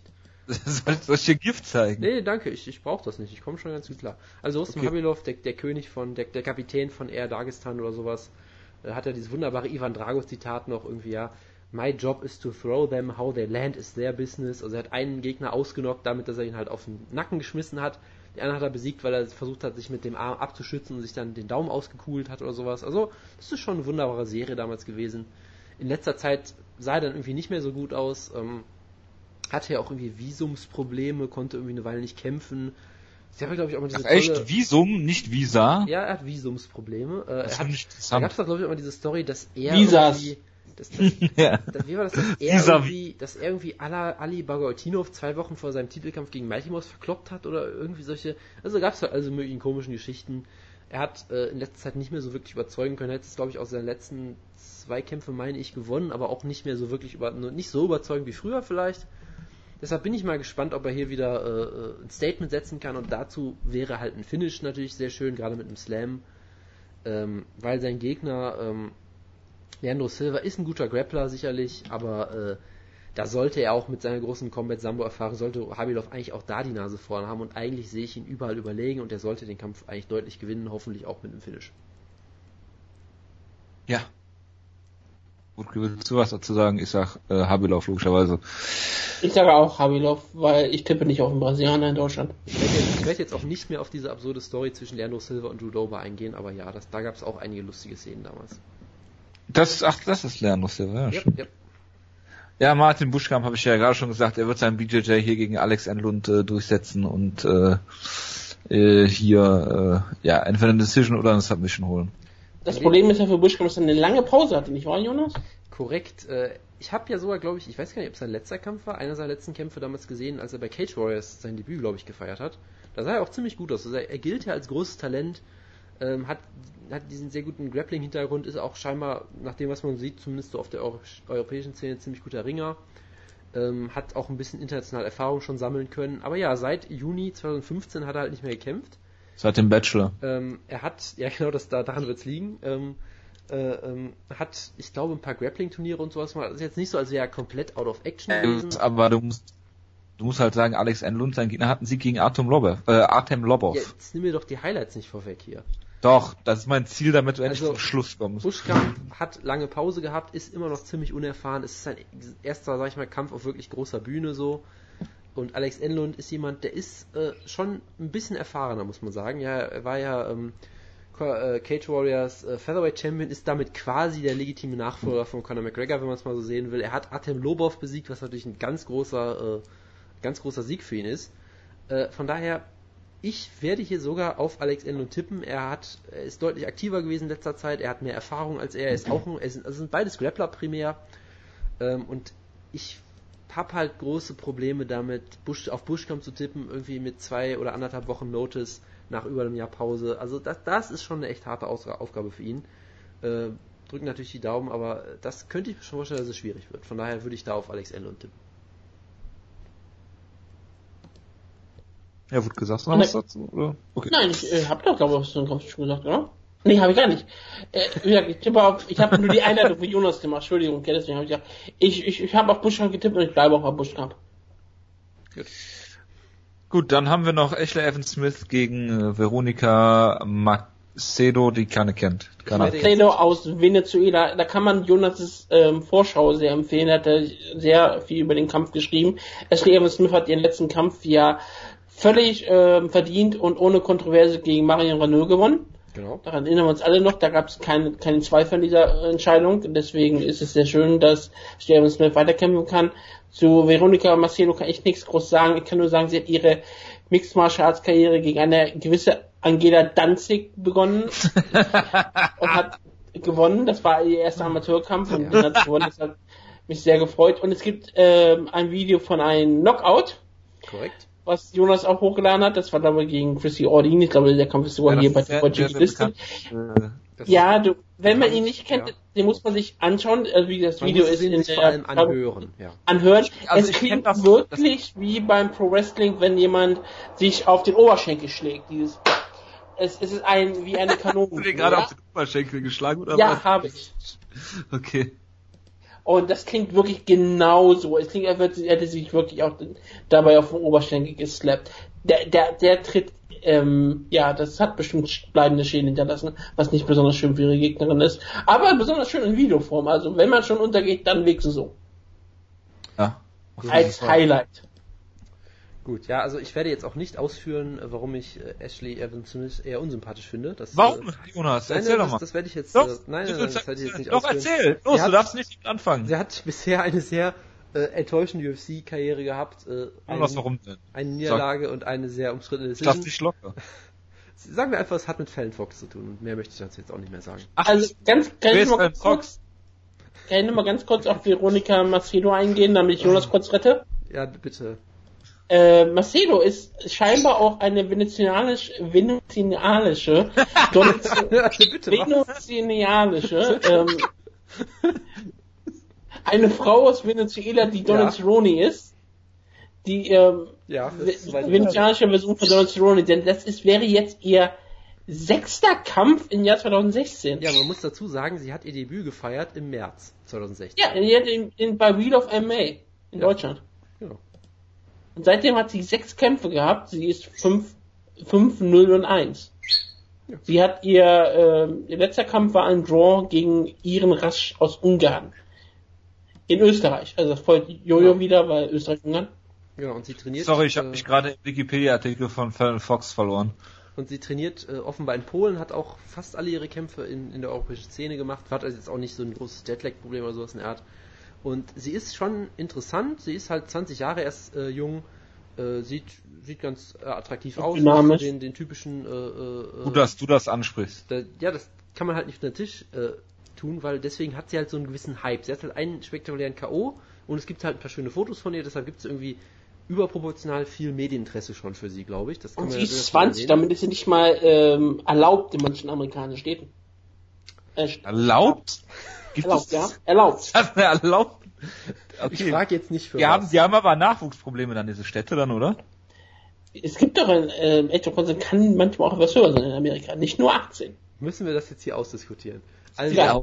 Sie, sie scheint durchaus gewisses Potenzial zu haben, ist halt schwierig, die Gegnerin zu beurteilen hier, deshalb ich glaube, dieser Kampf kommt für sie sicherlich etwas zu früh, gerade auch äh, mit mangelnder Vorbereitung und sie, wo Ashley Evans Smith hat halt ein volles Camp gehabt, hat sich auf eine Strikerin vorbereitet, wird versuchen sicherlich den Kampf zu Boden zu nehmen.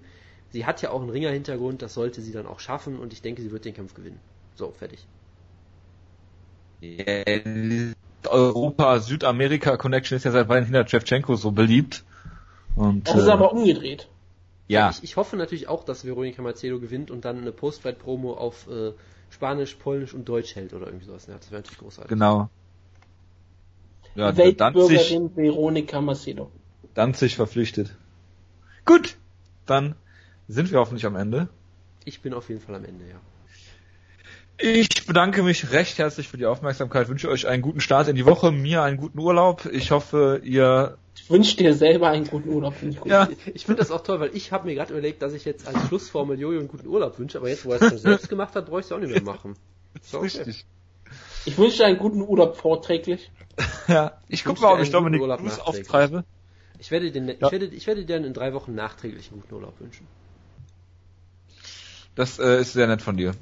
Gut, äh, ich äh, bedanke mich recht herzlich für die Aufmerksamkeit, wünsche äh, alles Liebe für die nächsten paar Wochen, äh, macht mir keine Schande und äh, bis dahin macht's gut. Ciao, ciao. Ciao, ciao. Mhm.